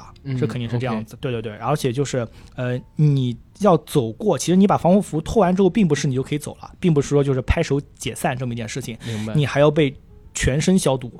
就是你走过去之后，它像类似于像个什么一样，就是类似于像一个巨大的一个风扇，嗯，就你就有大家有没有看过那种，就是如果你要进那种就风是洞嘛，不是，就你要去进那种芯片制造的那种、那种地方，哦、对，或者是那种啊液晶面板的那个，啊，然后后边喷消毒液那个，对对对对对，然后你就你就感觉你就像一个 你就到了一个洗衣机里面那个感觉一样，然后就不停的，然后就被喷喷完之后，然后你就，呃，你你干了之后就就就就就可以了，然后明白你再去，然后到生活区，就是因为我们是这样子，就是医疗区，啊、就是就是就是。病人在那个位嗯置，然后中间其实是我们的缓冲走走廊，缓冲走廊里面就包括消毒啊、穿脱、隔离衣啊，嗯都在那个地嗯方。嗯然后过完之后，过了最后一道门，然后你就到了生活区。生活区里面就是大家在那个电影里面看到的那个样子，有人在吃泡面啊，嗯有人在那休息搭啊，行军床、对，搭搭行军床，有人在那弄电脑啊，改医嘱啊，这些事情都在那边改搞遗嘱，医嘱，改哦医医嘱、嘱改医嘱，哦对对对，写病历啊，都是在都是在那那边弄，对，明白。真是其实没有想到，关于防护服，它有这么多讲究，包括刚才说半个小时，所以我刚才最开始不理解为什么穿脱防护穿脱防护服，甚至有可能耽误救治时机，原来要半个小时这么久，这么麻烦，嗯，这儿可能就理解了。然后优医生，你先。顺着你那故事来吧，因为你想讲自己的那个整个驰援之旅嘛。我们嗯刚刚才讲到，你到了，嗯，当时的那个地方，我们不说具体是哪儿，但是发现特别无序嘛。然后你嗯站上台跟他们说，你们都他妈给我守秩序，然后怎么怎么样。嗯然后你顺着这儿接着讲你的故 事呗。嗯啊。啊，顺着讲是吧？ 对我觉得已经讲到防护服了，我觉得应该应该就是后面那些那那那些那些故故事了。对，可以，没问啊，题。，对，然后就是大家就开始，呃，因为当时的时候病人的情绪也很大，嗯呃就是那种情况其实是可以理解的，因为毕竟人手不够嘛。然后就是那个时候你过去的时候，其实就是，呃，因为我本身不是呃呼吸科，也不是心内科，也不是老年科的大夫，其实我当时的时候主要的任务就是，呃。跑腿儿， 跑腿儿，或者就不能说跑腿儿吧，就是处于一种就是传达。呃辅助工作这么一个状态，啊嗯就是说是还是以就是因为在医疗的这个这个。呼吸的这个层面上，我可能拿不了什么太多的主意，嗯，对对对，但是是我还是去尊重我们主任，或者说尊重这个管理者的这嗯些、呃一些一些呃，包括医嘱也好，包括跟病人沟通的方式也好，去尊重这些事情，然后去干好我自己的这摊事儿。就是我刚刚说到我自己，呃，嗯在刚来到武汉的时候，其实是一种呃恐惧，就是慢慢慢慢进入到一种很恐惧的状态。嗯嗯我没有想到会是这么一个情况，然后确实在那个在呃你到达武汉。就是看到这么一个无序状态，然后病人，嗯，然后病人说武汉话，我我我，其实我我自己听也不太懂听不太懂的状态，你没有办法进行沟通和你没有办法进行沟通和交流的时候，嗯这时候你的这个怒气值确实会飙得很高，那种感觉嗯就是从呃一种恐惧的心理慢慢慢慢慢慢的变成到一种愤怒的一种一种状态，就是嗯就是这个愤怒可能是愤怒自己当时的选择，能力不够或者怎么对样，对，可能当时对对对，你说就是有时候自己有时候脑子里面夜里面的时候，有时候会自然的就就慢慢的慢慢的就就夜里面的时候，有时候很自然的就哭了，就是真的就是哭了，就是就是我为什么要来这个地方，然后我也帮不上什么忙，我为什么要我为什么要来来这个地方？嗯然后呃，有一件事情是比较打动我的，或者说是让我这个心里面有一点转折的嗯嗯一件事情是什么呢？是我们当时有一个有一个病人，然后因为他是那个呃，就是上着呼吸机在，就是就相当于是插、插着管儿在。，嗯对，嗯是插着管儿在，是其实他没有什么太大的意识，没有没有没有意识，因为有意识的话，他耐耐受不了这个东西。嗯然后没有意识的，他就会到处打嘛，嗯就是到处的敲打嘛，或者说那个嗯那个嗯有时候就是有到一种比较，我们我们医学上叫瞻望的状态，就是说是你摁不住它，哦就是就是就是嗯你摁不住它无它，意识地对，抽搐无意识的无意识的在在在在在在喊在叫，然后就哦就这种然后呃不能这么说，就是他他无意识的在蹬腿，然后在那个在那个挣扎，算吗？对，像类似于像挣扎吧，就是医学嗯上嗯嗯来说叫瞻望这么一个状态，嗯对，然后一下子把手咣叽一下就打到那个床板上去了，嗯，然后一下子就青了，然后淤了，然后、嗯然后当时我们主任就大喊：“哎，有骨科大夫吗？”我一下从床上蹦起来了，我说：“有，马上来。”然后就过去看了一眼，然后果然，呃，那个因为老年人，然后骨质疏松嘛，嗯然后确实是那个手给他挥骨折了，就是就是就是打给他打骨折了。然后然后然后我说，然后他说骨科大夫来，这事儿交给你了。然后哦我说、啊我说我我我在那一刻的时候就感觉到我突然间有一种被需要，嗯要的一种状态，你知道吗？然后我说有石膏吗？呃然后 他们就是 也是面面 相觑，没有，对对对对对嗯对，面面相觑。然后我说没没事儿，你们抽烟吧。然后抽烟，然后拿那个烟盒，烟一那个就一条烟的那个烟盒，不是比较啊硬嘛，对吧？啊做个夹板对对是对，吗我给我给他做了一个夹板，然后把那个拿那个呃啊绷，带头发，特技这种嗯把那个的绷带给它捆上，然后捆上完之后，然后把它固定住了。就在那一刻的时候，我觉得我突然间感觉，嗯、我是有价值的，就是嗯我是，就是我可能跟电影上的那个。呃，那些呃，包括陶医生也好，嗯包括嗯吴医生也好，包括呃袁泉演的那个急诊科，对，其不实是有点像千玺。对吧呃？对他后来学会了那个技能之后，他中间有一段时间也是对自己有怀疑。对对对对对对对对对对。然后就是你也包括就是像那个呃急诊科的那个呃文婷啊，不是呼吸内科的 ICU 主任文婷也是一样，对，就是我们可能在这个就是专业层面上来说的话，可能没有什么特别大的一种、嗯、推动作用。就是说嗯我可能觉得、他们可能觉得我救治的病人这么久，又做了什么心包穿刺，又做了气管切开，又做了这个人管儿都拔了，但最后他还是死于心梗，就是就是那个。是是就是就是那个人，就对是这个对于一个医生的这种自信心的打击是非常大的那种嗯感觉。，然后我当时的感觉其实就是类似于，呃，我可能没有他们那种感觉，因为因为直接的治疗不是我在做，但是你会发现你在那里面确实是处于一种被需要的一个状态的时候，嗯我就觉得我突然间又重振了自己的一种责任感，一种想法，嗯对对对，一种想法，然后就觉得，好。没有什么老子干不好的事情，就是就是就是有有有这么一种、嗯有这么一种感觉，有一种成就感。成就感嗯慢慢慢慢的，从成就感当中，我自己就慢慢的也算是一种治愈的一种自己吧，嗯这么一个这么一个状态。对对对。明白明白。然后紧接着往后面走的时候，就开始慢慢慢慢的变得比较有序了。嗯啊，包括这些方舱医院建立好以后，呃，确实是当时的时候是我印象中特别深刻，是王晨院士，呃，协和的王晨院士，当时他提出了几个呃几点几点，因为之前一直是钟南山钟院士在在嗯说，嗯后来他王晨院士他提出来就是一定要建方舱医院，嗯不能让这些无症状的感染者在街上游荡，这样子的话嗯嗯他会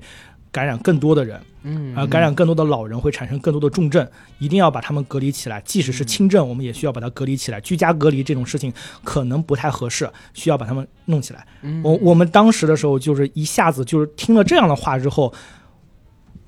就我能说嘛，就是我觉得中国的列加索夫就出就就就出出现了那个感觉你。要跟大家解释一下列加索夫是谁？嗯就是切尔诺贝利核事故第一个提出来这件事情有问题的，有问，题的人，哦对对对对对，就但我不知道能不能说。直到我印象中很深刻的时候，那时候也是电影当中拍到了一幕，就是说、呃一位真的新冠肺炎的死去的患者做了尸体解剖嗯啊、这个尸体解剖之后，确实给我们带来了很多很大的这个呃启发和启迪。那个是第一个做尸体解剖的那个患者吗？对对对对对对对，就是在武汉嘛做的这么一件事情。对，然后紧接着就是说是除了像我们这种呼吸机啊，像这种气管插管啊，还有更先进的一些生命支持的设备。嗯被运过来，比如说 E ECMO，就是就是我们这个呃电影当中所说的这种人工膜肺被运过来之后，我们确实可以呃让它去替代掉肺的一部分的功能，嗯，对，然后让。病人能够度过这个最危险的时间，确实是有了这些发展之后，或者说有了这些更先进的医疗仪器被运过来之后，呃，确实是有了巨大的转变和巨大的一个呃就是改变吧。嗯然后就是因为这一点之后，然后整个的这个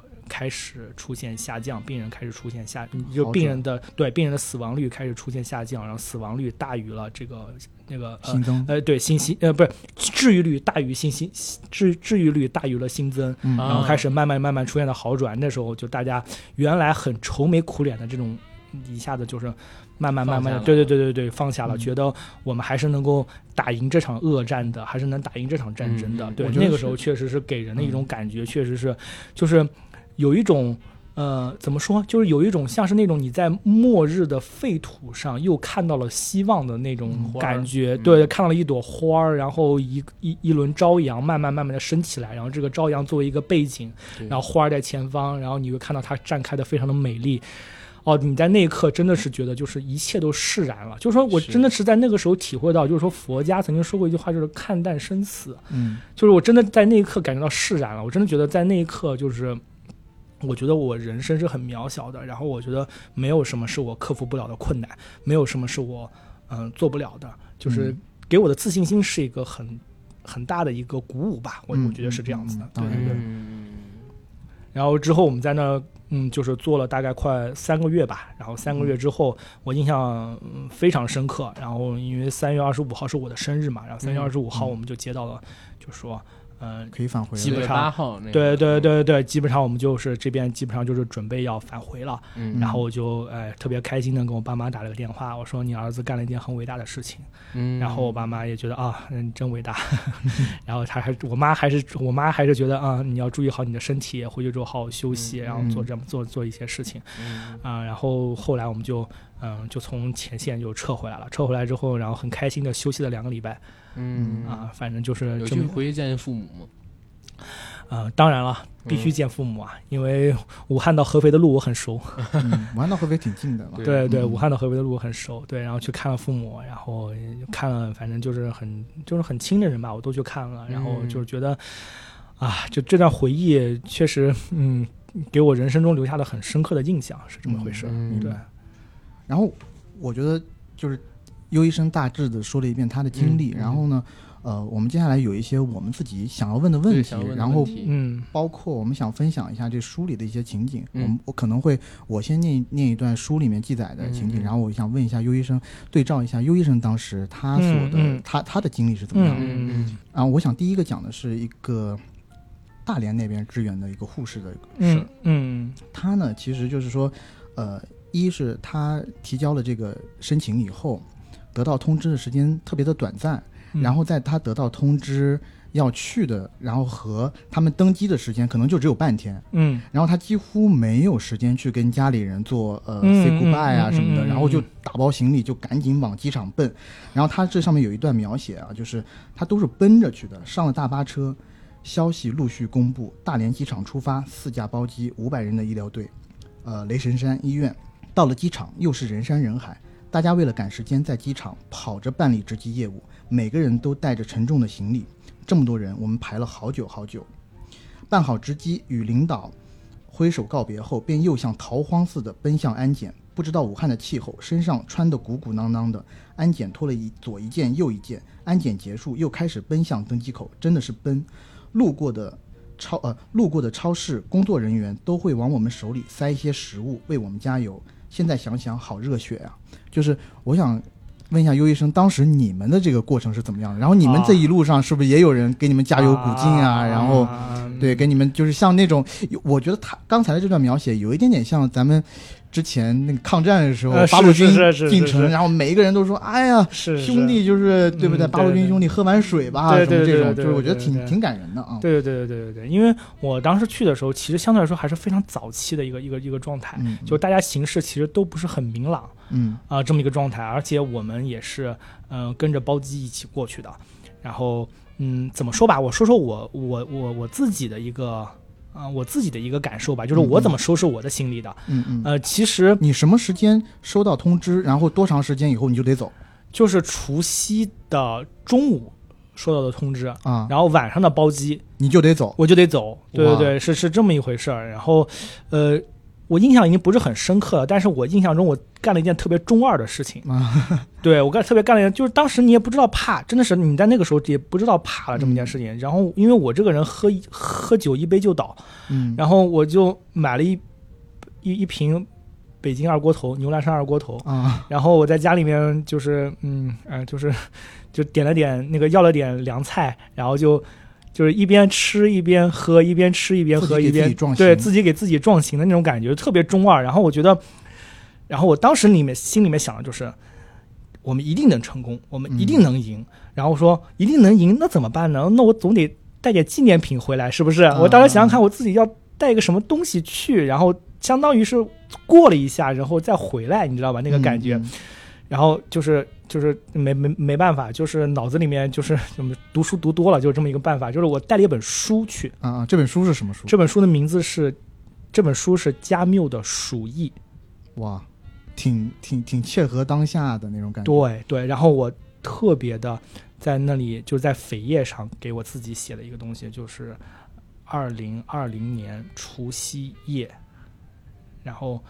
武汉。然后写了我的名字，然后就是相当于是这本书有一定的这种有一定的价值吧，历史意义，我觉得嗯有一定的历是史是意嗯义，对对对，有一定的历史意义，然后带回去之后，然后又带回来，嗯、带回去之后，然后又带回来啊了。 AD 一会儿记得让优医生在这本书上也写一下，嗯对来对自对驰援武汉的真实的医生，然后谁谁谁，必须先让他的写必须的本名啊，得让他必，须的。那嗯还要写在哪科哪室哪个医 院，那个，呃，然后那本书你回来的时候有没有让你的那些战友们签名啊什么的？然后现在那本书在哪里？我想知道。呃，现在这本书送给其了心实，爱的姑娘吗？嗯嗯，没有，现在这本书放在我书架的最显眼的位置上，因为嗯我书架里面显眼的位置上主要都放了一些什么，就是外科学、内科学，嗯，还有什么诊断学、啊什么这些行书，然后业就类的书对，籍然后就这本书特别的，我觉得像一个军功章一样，特别的明显。嗯就是因为我们的书都是大开本的书，然后那个《嗯鼠疫》这本书是小开本的书，嗯它正好夹在那个中间，然后就是加缪的《鼠疫》，我一直放在我的这个书书架上。明白。问一个问题，呃，可能跟那个没什么太大关系啊。回到北京之后，有受到什么嘉奖吗？呃，其实就是就是就是领导这个，嗯、每个人都握了手，然后嗯 这么这么真实吗？ 对领导每个人都握了个手，然后那个去，反正不是休息两个礼拜嘛，嗯然后就是住在这种顶，就相当于北京比较顶级的宾馆吧，嗯这种类似于度假村那样子，然后住了两个礼拜，对吧？然后应然后该的，嗯我觉得应然该后呃是那个，皇家园林整个开放然后送个学区，对，然后然后发了一个那个发了一个原额证明，啊 啊，，就这个还是有挺那个奖章，对对对对对不是对奖章，类似于像一个像一个小本，像一个像一个就是类似于像个证明证明书一样啊那种对那对个真证正书的军功章对对证对书对对，证书一样一个东西。然后还有就是，如果你晋升职称什么东西，你可以提前一年，就就是这些啊这些嗯东西啊。哎，但是呃，你像你们，你说坐包机去，你们是坐民航吗？还是坐军机去的？我看那个电影里边是讲那是跟物资啊什么的，它这有单独派的、那它个，有不一样，后期的都是坐民航去的，哦。我们是做军机去的，我坐军机第一批去的，哦对第一批哦哇哦做军机去的，对第一对批多少人啊？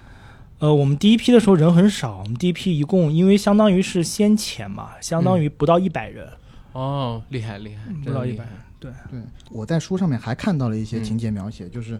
刚刚我们也说过的，一去就是疫情刚爆发的时候，其实资源特别的紧缺。然后在嗯书上我看到了一段描写，就是有一个护士。呃，她写了一段话，她说：“上午我有幸跟武汉市中心医院本院的几位一线医生做了一次细致的谈话，嗯，说准确点应该是倾听，听到他们在最开始那段时间防护物资极其缺乏，只能用塑料袋捂住自己脑袋时的时候，我流泪了。哦啊、对对对对对，确实是因为当时的那个，我就是中国人嘛，就是我我总是聪明、勤劳、勇敢、嗯善良的，对不对？然后就是还是很聪明的，我们发明过很土多，法的那种，对我们发明过很多东西，比如说把文件袋剪开，嗯，然后这边穿一个绳儿，那边穿一个绳儿，然后就可以做成一个类似于像那种防护平板这么一个一个东西。对，然后那个呃脚防护上平板是戴在呃，就戴在面面部，的整个面。 OK 部要遮挡你嗯整个的面部。对对对，然后包括这个拿塑料袋儿当鞋套，然后穿在下面。嗯我们都都有很多，都对，我们都包括包括护士长们，包括护士们都会想一些很多奇妙的小妙招儿。然后就像你刚刚所说的那样子，有些护士也非常可爱，他会把嗯防护服分为小粉、小蓝、小黄、小小小绿，对不对？嗯然后相当于给一个测评那样一个感觉。嗯是的，是的是的，确实是这样，他们很可爱，真的真的是最可爱的人。明白。所以，所以当时的那个阶段，真的就是紧缺到这种程度了吗？就是要让我们战战斗在最一线的这些护士、医护人员，就只能用这么简简单的方法去保护自己。嗯嗯，确实是这样子的，但是就是非常的，确实是当时的物资非常非常的紧张。一方面来说，可能跟这个嗯生产有关系，就是对，嗯毕竟也当是时生产力没上去，对，因为毕竟已经到了春节，嗯，而且武汉它本身是一座重工业城市，理论上来说它应该不缺这些东西，但嗯确实是这个工人们都放假回家了。确实是这么一件事情，就是说是还是，呃，物资前前半段时间还是相对来说比较紧缺的，嗯，明白嗯明白明白。明白明白。然后我看了电影，然后书里面也有描写，就是在当时除了你们这批呃援鄂的医生以外，嗯其实有很多的那种普通的志愿者。啊嗯，是是是是是，我遇到过很多很可爱的志愿者，真的是很可爱的志愿者。就是，嗯，本身在武汉那么一个呃这么一个大环境，或者说在一个大背景下，没有人能够保证你百分之百的安全。嗯，即使你在家居家隔离，其实大家内心里面也是觉得一种很强烈的不安全感。嗯但是在那个时候，确实是嗯你包括呃 NGO 组织也好，或者说是一些其他的一些公益机构也好，确实包括这些志愿者也好，是的很多志愿者，因为呃，因为我们当时吃饭也是个问题，就是说是、嗯因为都过年了嘛，然后你你就都放假回家了，然后嗯那个小小店儿也没有开门，然后我记得印象特别深刻，就是呃，突然间，然后海底捞的志愿者来了。哇 然后给我们带了那个海底捞的自热火锅，啊，就自热小火锅。然后我觉得哇，那是特别快乐的一天，人哎然生后之幸人那生件事对对对对，就觉得那吃那个火锅，然后特别快乐，番茄牛腩味的，我到现在还记得。 是是是是，海底捞还做过这个事儿，真的啊也、嗯也值得。其实当时有很多这种中国企业都加入了对援助对对对对然后有很对对我看有很对多对吃的，我这就是首当其冲的，嗯就是我们来自这个海峡对岸的同胞，嗯这康师傅跟统一都捐赠了大量的方便面。对。然后还有对一些矿泉水公司也是直接，嗯他们都是因为生产这种最急需的快消品，然后消费品，他们就支援了很多对元。，对而且对不是对还有比亚迪什么的，就对对临时就对对改对生产线，然嗯后就开始生产这种是的，对口罩对什么的对口罩口罩，对是对的对对对，这反正我就觉得这就是中国力量吧。我觉得这个东西我们能在这个时候一下子动员起来这么多的力量，对我觉得还是很值得骄傲的。是的对，我然后我看这书上有几个描写啊，譬如说，呃，天津支援的医生，然后天由天津那边后面还给他们发了很多，譬如说天津麻花啦这种 哎当地是的食是物是也是是支援过来，是是是是是是，确实对确实就这是样。各地支援的这个医生，然后当各地的政府也对他也们对他，对对对对对给，予很多的支持保障嗯很很嗯很多的保障，是的，是的，是是这样子的。啊，对所以你们当时在那边的时候，就是啊会遇到各个地方的不同的，就是我们我哪个人们唯吗一的娱乐活动，或者说唯一的这个这个这个开心的事情，就是嗯大家互相 share 各种吃的东西不同的地方来的吃的，哦呃就是就是遇到天津的大夫，哎，吃点麻花，我说好吃点，没事儿，就是这样子，嗯嗯就是大家就是在 share 这件事，就有点像什么，就有点像那种。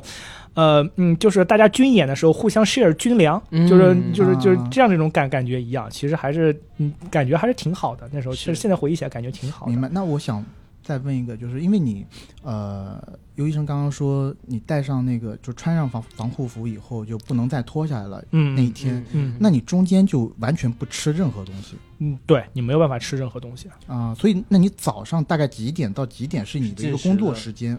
然后嗯你在什么地方要吃吃东西？呃，要你，然后你在什么时候要吃东西？然后等你晚上回去以后，大概什么时候再进一次食？啊，是这样子，因为我们的班儿是三班倒，嗯嗯，就是类似于你可以想象成把二十四个小时平均分成三个小时，嗯，哎呦，不是讲错了，你把二十四个小时平均分成三份儿，嗯你大概嗯相当于一个人要看八个小时左右的时间。 ，OK，那么这八个小时的前两个小时，啊嗯我基本上就是我们基本上就不吃东西也不喝水了，嗯嗯就是为了防止出现这种呃你你要上厕所或者这嗯么一个情况，但是就为了以防万一，你还得带尿不湿，嗯，就是嗯如果你万一想上厕所，这个你可以就是直接尿的，直接尿，嗯对对对，直接明白尿，明对对白对，而且就是就是就是我第一次体会到什么叫就是当你脱下防护服之后，你要上厕所的时候，什么叫上厕所的时候的疼痛，啊，因为那个 对，太长时间没有太干了，啊你知干道？了，对对 OK，对，然后你就你就你就你就皲裂了是就吗，就然后某些重要部位，对，然后你然后当你那个就当你就是怎么说怎么说就是就是脱水嗯，不能说脱水，就是当你又捂着这个尿不湿的时候，啊，OK，你就很容易磨裆和烂裆啊啊、啊，这个就这个就比较的麻烦这么一件事情。然后嗯就是嗯，就是不知道这个东西大家听着会不会有点恶心，反正就是就是就是这么一个状况吧这，是真实状况。状么状况，而且只你。就是你脱防护服的时候，你就可以感觉到，就是你的腿上其实有一包水，个哇，就是汗已经已经下去了，就已经嗯到那个、到到到你腿上了，就就是嗯就是这么一个感感觉。对，明白是。的嗯那你等于说就是，比如说，因为我们，呃，正常正常我们来讲，我们都是一天吃三顿饭嘛。那我你们你你可能一天我只可能两吃顿，呃一点五吨到两吨左右，什么叫嗯一点五吨？就是我们是三班倒嘛。但嗯如咽果、吧几口，对，但是如果说你正好轮上了那种，就是呃你你你能轮两个八小时，嗯，嗯你就可以吃，还可以。但如果说你只只能轮一个八小时，嗯，这个我不我不太懂，什么叫两个半就是八小时？就是你可以把它分成 A、B、C，对吧、嗯嗯 a B、C 你这么多哎这样子，你你要么就说从几点到几点，从几点到几点，这样我可能啊哎大家。会好更有，就那比如个嗯说，比如说啊，我给大家举个例子，比如说你从八点钟开始交接班儿，然后你嗯开始要干活儿，然后八个小时之后不就是呃十16六点十六点嗯十六对下午，四十点六点嗯下午四点了，对，十六点再过八个小时，那不就是二十二点了吗？对嗯对22的二十二点，然后，呃，啊，不对，讲错了，讲错了，讲错了， 24点二十四点就是对就是嗯夜里面零凌晨零对零点了对对，就是这个排班儿，如果他把你排在呃八点钟到下午四点钟的时候，嗯你是可以接受的，没问题。嗯但是你你到下一个班儿的时候，如果还把你排在八点钟到四点钟，你相当于中间间隔了两个八八个小时，嗯嗯，那你其实还是可以呃吃两吃顿两饭顿的 OK。但如果说他把你排了之后是十二点钟到八点钟那个班儿，啊，嗯你中间就相当于只有从四点钟到十二点钟这么一个八小时的时候，其实让你吃两顿饭，你有点受不了的。我有点我我有点没没搞清楚这个是什么意思。是这个样子。嗯，如果连班儿了。嗯知道吧？如果是连班儿了，因为它是八小时的班儿，如果连班儿了，它中间是没有时间进食的。是这这个意思吗？就是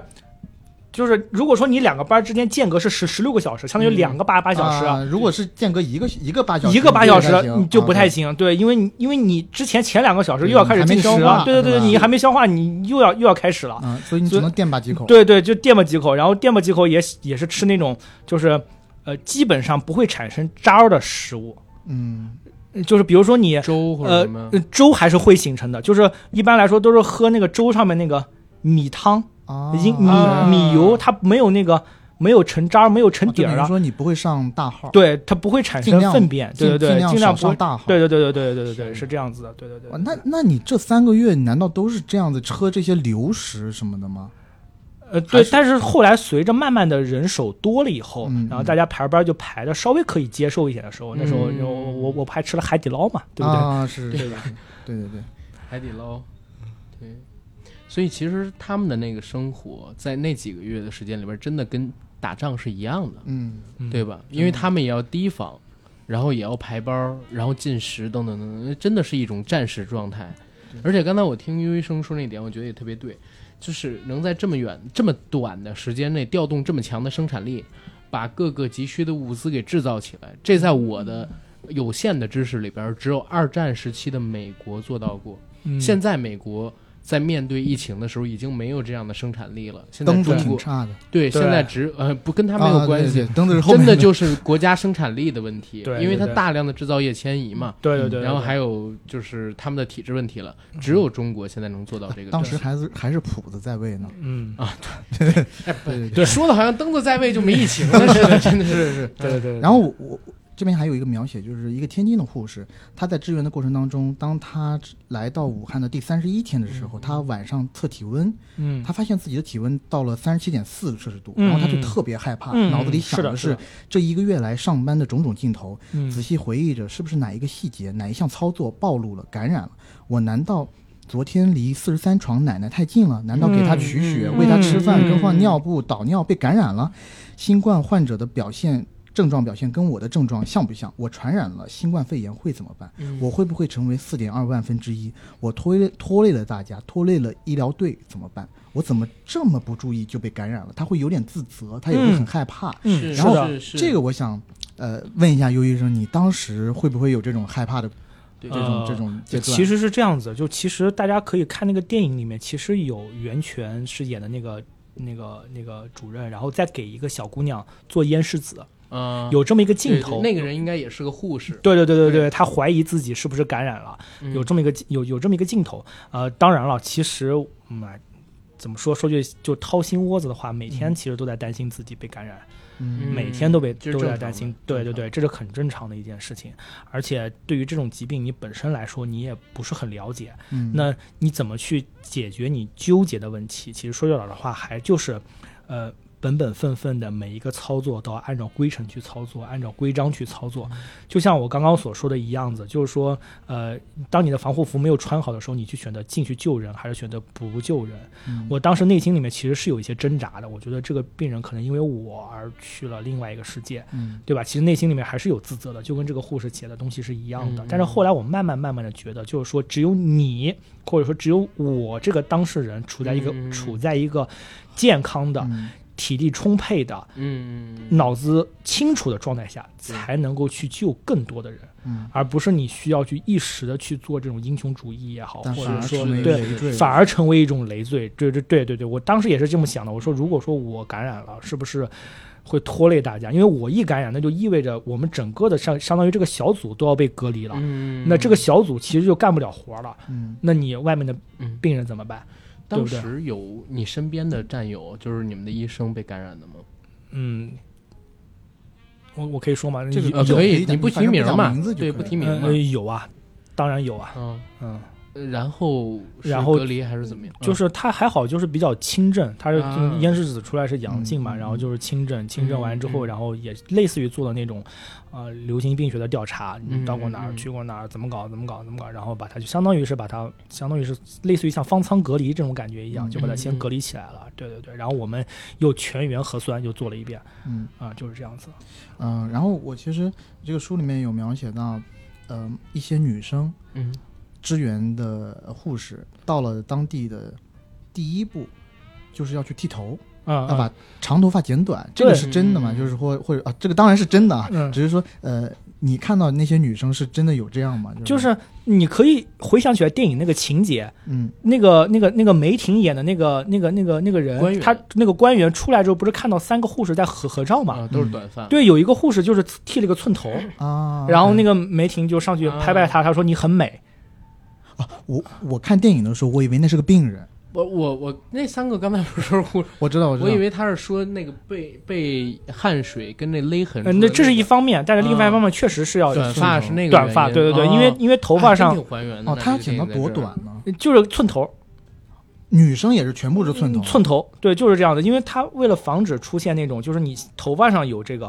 啊，有细菌有粘细连菌啊有对对对对对，而且你病头毒啊发啥它的本身它不是很好去那个通过通过，呃，你通过吹风消毒也好去清理这么一回事儿，嗯肯定是需嗯嗯对对对是需要剪剪短发的。哇你知道老 U，你跟我讲这个，我觉得你在我心里边儿，现在除了少年班之外啊，又多了一个。我现在改备注啊，改成这个武汉驰援医生加少年班，然我后 U 医生我的备注直接就是中国英雄，到位升华了， 我 low 了，你 low 对对了，对太对 low 对了。对对，其真的真的，嗯对老其 U 实你厉害，真厉害。嗯真的，我我打心眼里真的挺佩服的。我这儿提个问题，于生，你回了北京之后，然后你们那帮当时在武汉驰援的战友们还有联系吗？嗯，当然有联系啊嗯，真的。就是当时你们是来自全国各科室的吧？对全国各地的哦都有，对对对对，全国各地的都有，而且嗯就是有回嗯武汉吗？呃去年的嗯年底就是回过一次，啊然嗯啊后因为，哎，就是怎么说呢？就一方面是去看看自己曾经战斗过的地方，第二一方面来说，不是武汉对于这个你来医务说人员啊全队全部免免票嘛，然后我去了啊黄鹤楼，啊对我觉得这个还是挺好的，对吧？哎当时我们黄山也对医务人员全都免票，啊真的假大的景点都对医务人员哦免，票。对对对对对去年是这样的。对啊对对，然后去了那个黄鹤楼，然后去了长江大桥看了一眼，对，然后感觉跟疫情的时候完全两个城市，活又活过来了。就是感觉它又恢复到了一个有活力的一个城市的状是的态。是的对是的对是对的对对。然后那个我 echo 一下尤嗯医生刚刚讲剃头那一段啊，嗯就是这里面有写到一个女生护士写的，说这次驰援武汉的医护人员有两万名以上，其中百分之七十五是护士，嗯且百分之九十以上为女性。脱下这一身的防护服和护士装，她们又是谁的女儿、谁的公主、谁的母亲？就是我觉得，呃，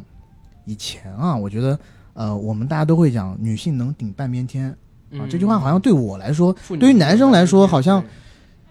就挺虚的一句话，就没有那么切实的是认的识。是的然后当我看到这句话的时候，我觉得真的特别不容易。电影里面，包括书里面都写了一个情节，就是很多医护工作者在去的时候，其实他是写了遗书的。然后我想问嗯，这个东西、嗯当时在你们就是同柴当中会有这个呃，因为是这样的，这个东西比较隐私，也比较隐秘，嗯就是我们只能说是从回来之后，然后再和大家一起互相吃饭分的享时候，嗯对，互相分享这些事情。就是我给我就是我自己的这个圈子是这样子，就是凡是有家室有孩子的嗯，都写了，然后像我这种， 嗯你自己没没写， 写，对我就嗯无 牵挂。就是我我就充其量给父母打了一个电话，然后我说我要去做这么一件事情了。嗯然后因为我妈当时就崩溃了，但我爸可能就是说我爸他本身他就是嗯就是可能心理素质比较好吧，然后叔他叔是做什么的吗？嗯我爸。呃，就是我爸的心理素质还相对来说，我觉得比较好。然后他就跟我说，嗯他说：“明白嗯、你呃国家需要你，你就去，然后但是注意好自己的安全，然后能给我们多报平安就多报平安。”嗯，我爸就跟我说了这三句话，然后就就就就把电话挂了。然后我估计我爸也估计也哭了吧，但他不好意思在我们面前哭，是嗯这么一回事。所以当时因为你工作都很忙，你跟他们就是跟二老，呃，保持沟通的或者报平安的这个频率大概是多少？嗯、用我们这个医学上的一句话叫做一周一次。哦就一周一次，在一周那么一次危险的地方， 那那你爸妈得多担心啊！不是，是因为这样子，因为你只有说是你大概是呃，就是是四点钟到八点钟那个班儿，你在歇休息的时候，嗯，哦然后你再跟他报一个平安或者弄一个，比如说那个你太晚了，你在休息的时候，有的时候反而就会，我觉得可能会打扰他们，我可能会发个微信，嗯，就说我可能就是说我回来了，嗯、情况一切都好。啊，嗯就就这样子，然后可能在四点钟到八点钟的时候，他们四点钟到十二点钟之间的时候，他们可能有时间的话，嗯会可能会打个微是的信电话是的回去看一问一下。对对对，然后在这个书里写到，就是武汉当地的医生护士，这个书就特别真实，我觉得嗯呃也没有什么要避讳的，因为嗯这个疫情刚刚开始的时候，谁都不知道这个会发生什么样的事儿。是是，然后，呃，有一个护士是这么写的，说，呃，当时刚刚开始这个疫情的时候，可能在封城前，啊，凌晨三点，同事打电话给他父母，让他们赶紧走。我也打了，那会儿不理性，觉得自己像是毒瘤，家人接触我就会被感染。其实，在封城前，我就无数次赶他们回老家，我想一个人住，甚至对他们发脾气，把自己关在房间里，不吃不喝。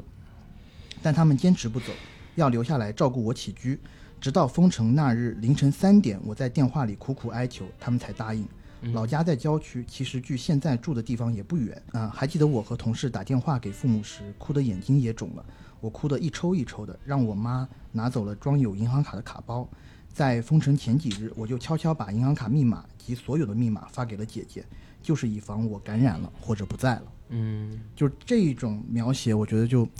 特别真实，他也没有避讳什么东西，就是普通人的一些心思，就是就是可以体会到，其实中国人在中国人的心中“家”这个观念还是蛮重的很很重要的，蛮重的非常重要的对一对点，对不对？嗯就是说，可能呃，我为了这个家，为了我的父母来说的话，我可能让你出去，可能让你出城，可能你会有一个，就是因为谁都不知道这件事以后会怎么去发展。嗯是对，那我可当能时嗯没有任何人知对对道对，那我可能选择就是出城离开，可能是一个比较好的选择，这这无可厚非，我觉得这东西都嗯无可厚非，对吧？？嗯然后，呃，但是呢，你从父母的角度来说，这个家毕竟是你和你父母，甚至是你的爱人、你的孩子共同组成的。嗯你你你其实在，相当于是把这个家在物理上的割裂了。其实从父母的角度来说，他也不太愿意去做这么一件事情。就是说，可能就是可能更煽情的话，就是说，可我我们活着可能要一起好好的活着，死了可呃死着我们可能也要一起死。这种这这嗯嗯这样一种感觉，这可能是中国人一种。呃家的观念吧，家天下的一种一一种一种嗯信仰，一种观念吧，明白我觉得非常好，无可厚非。因为我记得我当时这里我嗯我插一下我自己的经历啊，说说就浪费点时间。就是呃，我当时本来是想要回家里过年的嘛，嗯，然后在除夕前两天，我临时把那个车票取消了。我本来是想嗯坐高铁回黄山，嗯，但是我想着高铁上面六个小时太不安全了，嗯然后我就在你这们当时边。都已经知道这个事儿了是吗？除夕前两天其实就已经蛮严重的了，而且因为我我真的是在除夕当天，我看了春晚，反正就除夕前两天，我就把那个车票取消了。嗯，然后当时也是很紧张，就是每天跟我爸妈互动，然后说就是互相要注意一些什么事情啊。嗯然后尤其我们北京算一个大城市嘛，是嗯然后当时疫情也有一些爆发的案例，嗯，然后就反正就是结结实实在家里面待了一个多月嘛。嗯嗯、然后譬如说尤医生，你当时你是怎么嘱咐你父母的？然后你有没有跟你父母讲一些哪些注意事项啊，让他干嘛或者不干嘛啥的？呃，其实是这样子，就是嗯，我不知道这能不能讲，或者说能不能你先讲，我再弄。不行，行把他那问题我都删掉。行行行，是这样子，因为就是其实，呃，其实我们要往前，就是就是在那个时候晚上去的时候，因为我我就是就是你们知道就行了，或者是你们把它剪掉就行了，因为嗯我们其实属于就是，呃，嗯所以说我们其实我们要求我们就是。不能跟父母保说密说太哦多这些东西。嗯对，其实我就是当时给我妈发了一条很长的微信，就是说是在家要怎么搞，嗯，然后要出去买菜要怎么办，然后回来之后要怎么办，嗯然后万一家里面出现什么情况，嗯或者说我有什么情况怎么办？嗯嗯，我给他发了一条很长的微信，我有同学在在在在老老家嘛，我说嗯我说我说你有什么事儿的话，如果联系可以找不上我，谁谁谁对你就拜托他，我就拜托他了，然后你嗯你你就去就可以了。。哎对，那你因为你刚刚讲就是，呃，如果你有一些问题怎么办？我想知道这部分你是怎么跟他讲的？那嗯那其实就是嗯其实也没多少东西啦，意思就是说是、就是说我首先我自己肯定会保护好我自己，嗯我一定好好的，嗯嗯嗯然后这些东西，然后如果说前方的这些前线的这些，嗯、就是呃比较的严重。嗯啊、我自己心里面也清楚，我是你们的孩子，我也不会冲在最前面，嗯也嗯就是相当于是一些安慰的话嘛。对对这个东西对我嗯尽量就是说，嗯，就是说，嗯，安安稳稳的，很快我就回来，我是这么嗯说的。但是这么说，但是对吧？我内心的做性肯格定还是对要做做还是肯定得还是要冲对，在冲前在面第一线，对对，嗯冲在第一线是这么去做的，对。然后，但是就是，嗯，就父母估计也能理解吧。我是我我我我我跟他生活了这么多年，他能他也能理解我的性也格吧，嗯猜到你会做对会做么什么样的事样的事儿，但情，是就给他们一个心理安慰。嗯对对对对心啊理安慰就这么一件事，对。挺好的，真的挺是好的，好女婿，好女婿的人选就是女生们，谁还没有老公呢？赶紧来找有尤医 AD 生，把你妹妹 快，啊真的我我你看得上，领 走，你就现在就领走。对，嗯、就还有就是。呃，像这本书里面其实记载了很多的众生相。我说的众生相，嗯除了刚刚我们说的医生、护士，嗯还有很多的病人是怎么嗯样的。嗯然后我给大家念几个啊，嗯就是也是这个呃去支援的医生写下来的，嗯，有几段故事，有一个故事呢是一个老爷爷，然后感染新冠肺炎，病情很严重，用了无创呼吸机，老婆婆一直在他身边照顾他，不幸的是老婆婆的新呃不幸的是老婆婆的核酸检测也是阳性，但症状较轻，老爷爷的病情很重，进展也很快。某个夜晚，经历了抢救，人就走了。遗憾的是，两个女儿在广东因为隔离的原因，没能见上，再相见只能是一盒骨灰。天涯相隔，对嗯嗯，还有一个呢，就是某天下午，刘关市收进一个病情很重的老人，送他来的是一个小伙子，但小伙子很着急要走，一直催问我们有没有需要办的手续，如果没有。交代呀，如果没有要交代的，他就走了。我以为这小伙子是老人的儿子，看他这么迫切离开，心里还为老人有些难受，于是追问了一句：“你是他什么人？他现在这样已经不能够照顾自己了，你走了，他怎么办？”嗯，他回道：“我做到这个地步已经很不错了。我是他女儿的前夫，他女儿不在武汉，家里没有其他人了，让我帮他送过来。我已经仁至义尽，冒着这么大的风险。”然后呢，还有一个故事就是。一对夫妻同时住进刘关市，他们住进前已经在口服药物治疗，手上各自有一些剩余药品。我们给出治疗方案后，告知其中某些药品正在缺货。话音刚落，妻子毫不犹豫地说：“把我的药都给我丈夫用。”口吻口吻坚定，没有丝毫犹豫。还有一个故事，这个就更扎心了，说当时床位还十分紧张，一位父亲在留观室里去世，女儿立刻跪在地上痛哭。但她说出的第一句话是：“求求你们把这张床位留给我的母亲，可以吗？我们不需要换床单，不需要消毒，就让我母亲睡在这张床上。她也确诊了，求求你们。是啊对，就是没错啊，嗯没错啊，就是就是 A D 念完之后，就是我们还是说回头来吧，反正也是勾起了我一些回忆吧。就是其实我自己不太愿意回忆的一些回忆，嗯嗯就是嗯，就是其实 A D 我们刚刚在串场的时候一直在说一件事情，就是说你有没有看到过离世？嗯，就是说嗯当这个人走了之后，你自己内心里面是怎么想的？但其实就就是嗯，呃，就是就是是大家嗯就是就是有没有看到过一些人的离世？就包括在电影中拍的也是这样子，就是那种陶医生崩溃的那个那个瞬间，那个感觉，其实我自己特别感同身受这么一件事情，就是。就是我遇到的那个，嗯还不是一个老年人，还是一个就是类似于像一个青少年，一个姑娘，你知道吗？然后就是小姑娘，对，也不能说小姑娘吧，是个是个年轻人，二三十岁吧啊，二三十嗯岁的一个人，对对对对对，然后就是感染了，然后是重症，然后嗯就是就你你你当班儿嘛，就你当班儿，然后嗯然后毕竟我嗯我不是做这个呼吸，也不是做老年的，然后我就是帮着他们做一些事情，对吧？嗯然后就是就是呃，他们有什么情况，有什么东西，就是说我的老师也好，或者说我们主任也好，或者说我们呼吸科的大夫也好，嗯看了之后嗯就是频频的摇头，就说这个人应该不太行了，就是说嗯这个人，呃嗯，应该活不过今晚，嗯就是有这么一个感觉。嗯就即使插上呼吸机了，插管了，也觉得也活也活不过今晚。然后因为插他插管之后，他是不能讲话的，就是大家可能在那个电影中看到那个细节，他会拿个板儿嗯给他指着，你是要干什么，要干什么，啊要干什么，对要对干什么，要干什么，要干什么，要干什么，对对对，然后。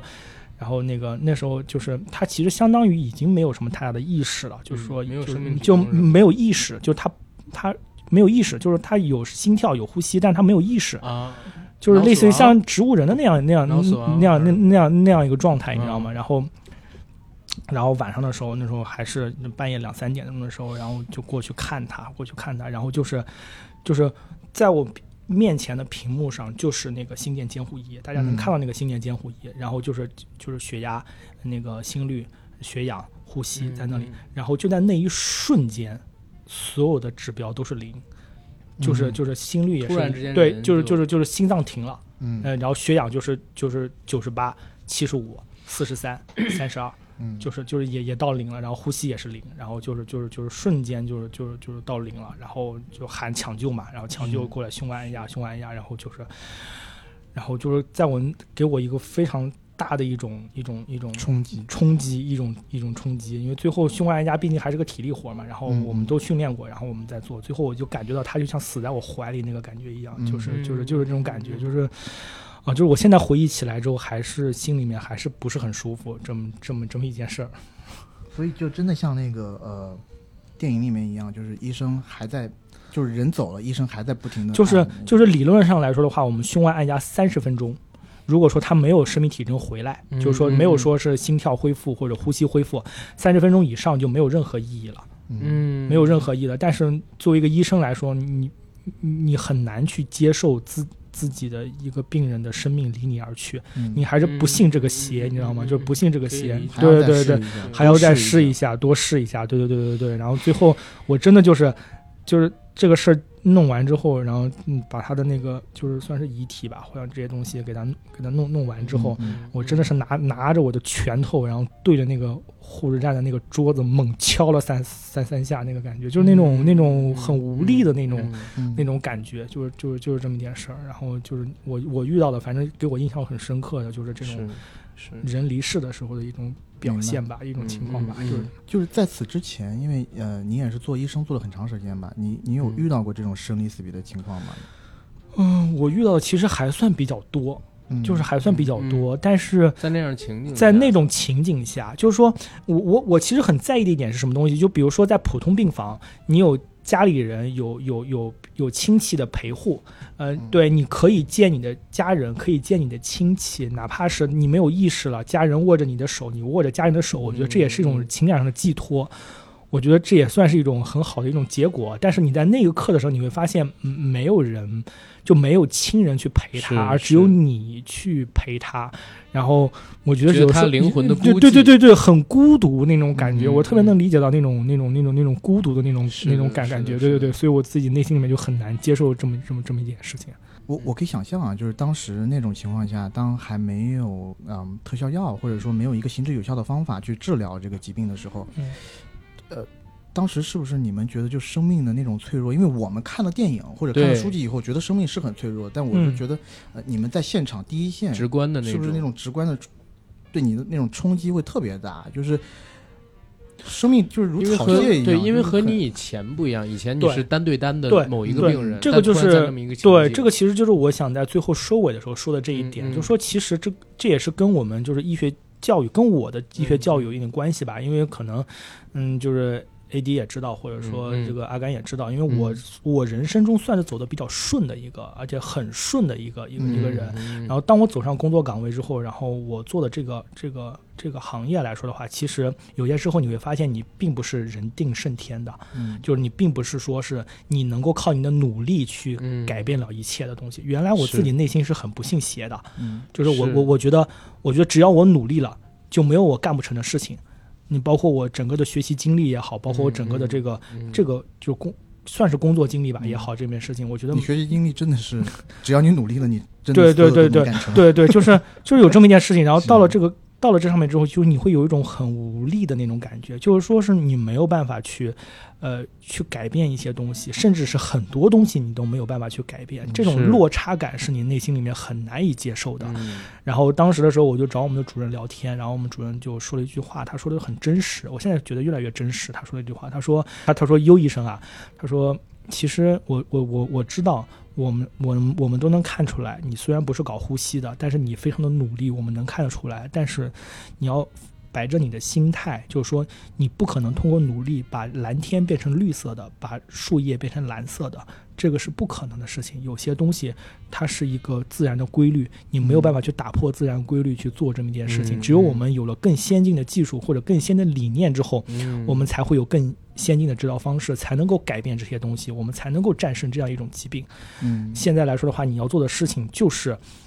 安安稳稳的、踏踏实实的做好你手中的事情，然后你在我们现有的这种医疗条件下，或者现有的这种医医学的这种理论指导下，然后把病人的生命尽可能的延长，让他能够活到特效药出来，嗯嗯对对嗯结果出来，或者说是能够活到这种方案出来的那一天。嗯对对对对，哎我想就是我想问一下，就是尤医生，你记得什么时候是第一个新冠肺炎的病人嗯病愈出院的吗？或者就说是拔大概什管么时儿刻？类似那就是个，呃然后还有一个、对还有一个时间点是大概是什么时候什么时间段？我可可能就记不太清楚啊，但是嗯大概是什么时间段有一个比较行之有效的方法，或者是一个 SOP 已经形成嗯了，就是遇到新冠呃病人应该怎么怎么做，它可以比较有效率的出现，就是大家已经摸索出这套方法。这个其实有一个专家共识，嗯就是它每一版都有一个专家共识。现在好像是我们当时去的时候还是第七版、第八版，现在好像都已经十几版了。我印象中是，呃，就你们去去的时候已经有新冠病人出院了吗？还是好像还没有。我们去的时候那时候应该还有，就因为就是轻症以为是感冒，对重轻症那种对对没对，办那段法时间还很混乱，就是那个时候。嗯我印象中，可能我印象中大概是二月。二月初吧，或者是二月中旬，嗯，因为现在我已经记不清楚到底是、嗯到底嗯具体的时间，嗯我已经记不清楚了、嗯是什么时间。对，就是在还没有病任何病患就是治愈出院之前，嗯我我我我想知道，就是对你们医护工作者，你们在当时的那种心情是怎么样的？就是因为我觉得你们也是在摸着石头过河，是也不知道是，而怎且么你就主是动去这对种，呃，就是我可以给你举个例子吧，或者说嗯讲个例子，特别的简单，这么一个例子，就是，呃呃，因为我是做骨肿瘤这个方向的，嗯以及这个孩子可能得了一个骨肿瘤，嗯呃，对于我而言，我特别清楚，这个肿瘤的五年生存率可能就是百分之零，嗯三年生存率可能就是百分之二十五，然后嗯一年生存率可能就是百分之五十，那就意味着可能有一半的孩子活不过一年。嗯当你看到它的时候，你会觉得这个世界很残忍，真的是很残忍。就是嗯这个孩子他自己是不知道的，嗯家长是知道的，呃或者说家长他是处于一种半懂不懂的状态，但是你但是你是知道的，你就要是告诉他们还我从我个人的角度来说，我倾向于告诉这个孩子，嗯，我个人更倾向于告诉这这这，但是这是题外话了，但是就是嗯就是是你可以，你可以想到这一点，就是说，当你的知识或者说当你没有办法去救治他的时候，你去面对他的时候，嗯而且你还要去不断的鼓励他。他说：“哎呀，嗯你今天比嗯你今天比昨天好多了，我们一嗯定能看到希望的时候。”其实。就是内心很挣扎，你知道吗？就你自己都说服不了你自己，然后你还要不断的去说这么一你还件要事嗯去，安慰那些安慰去的那些病病人说会好人，的给什他么信之类的。心，会好的。就是自己内心其实是非常挣扎的一个一是的一一是的一一个是的一个一个过程。嗯就你是想着，嗯，可能还没有一个病人病愈出院，对，可能都是站着进来，躺着出去的。嗯，然后你就是你，而且你就是你你自己要，你就是你自己得说服自己，嗯以一个很好的状态去跟病人说，嗯你今天比昨天好多了。是嗯然后你我们还是有希望的，就是这个东西其实也是一种挣扎吧。然后就是就是为什么就后来心情不太好，就是说也是也是这么一个原因吧。所以我觉得呀，刚才优医生说这段特别像你刚才给我看的那个这本书里边那段话，我觉得那个对用来收尾最好不过了。那段话我觉得我就不太适合读了，我觉啊得应该由优医生优医读生来读，来就是来来来来，我可以，我觉得你可以先读一下这段话，然后你自己有啥想说的，可以再补充一下。补充一下，对，我就念一下这本书上这位杜医生写的一段话，我也非常喜欢这么一段话。我不喜欢过于美化医护的文章，这样总有人把他们所做的一切当作理所当然。但他们和大家一样都是普通人，从学生时代经历高考，只是选择了不同专业而已。他们有心疼自己的家人，有自己的担忧，他们只是用自己在学校和工作中所积累学习的知识和经验，去尽自己所能挽救每一个人。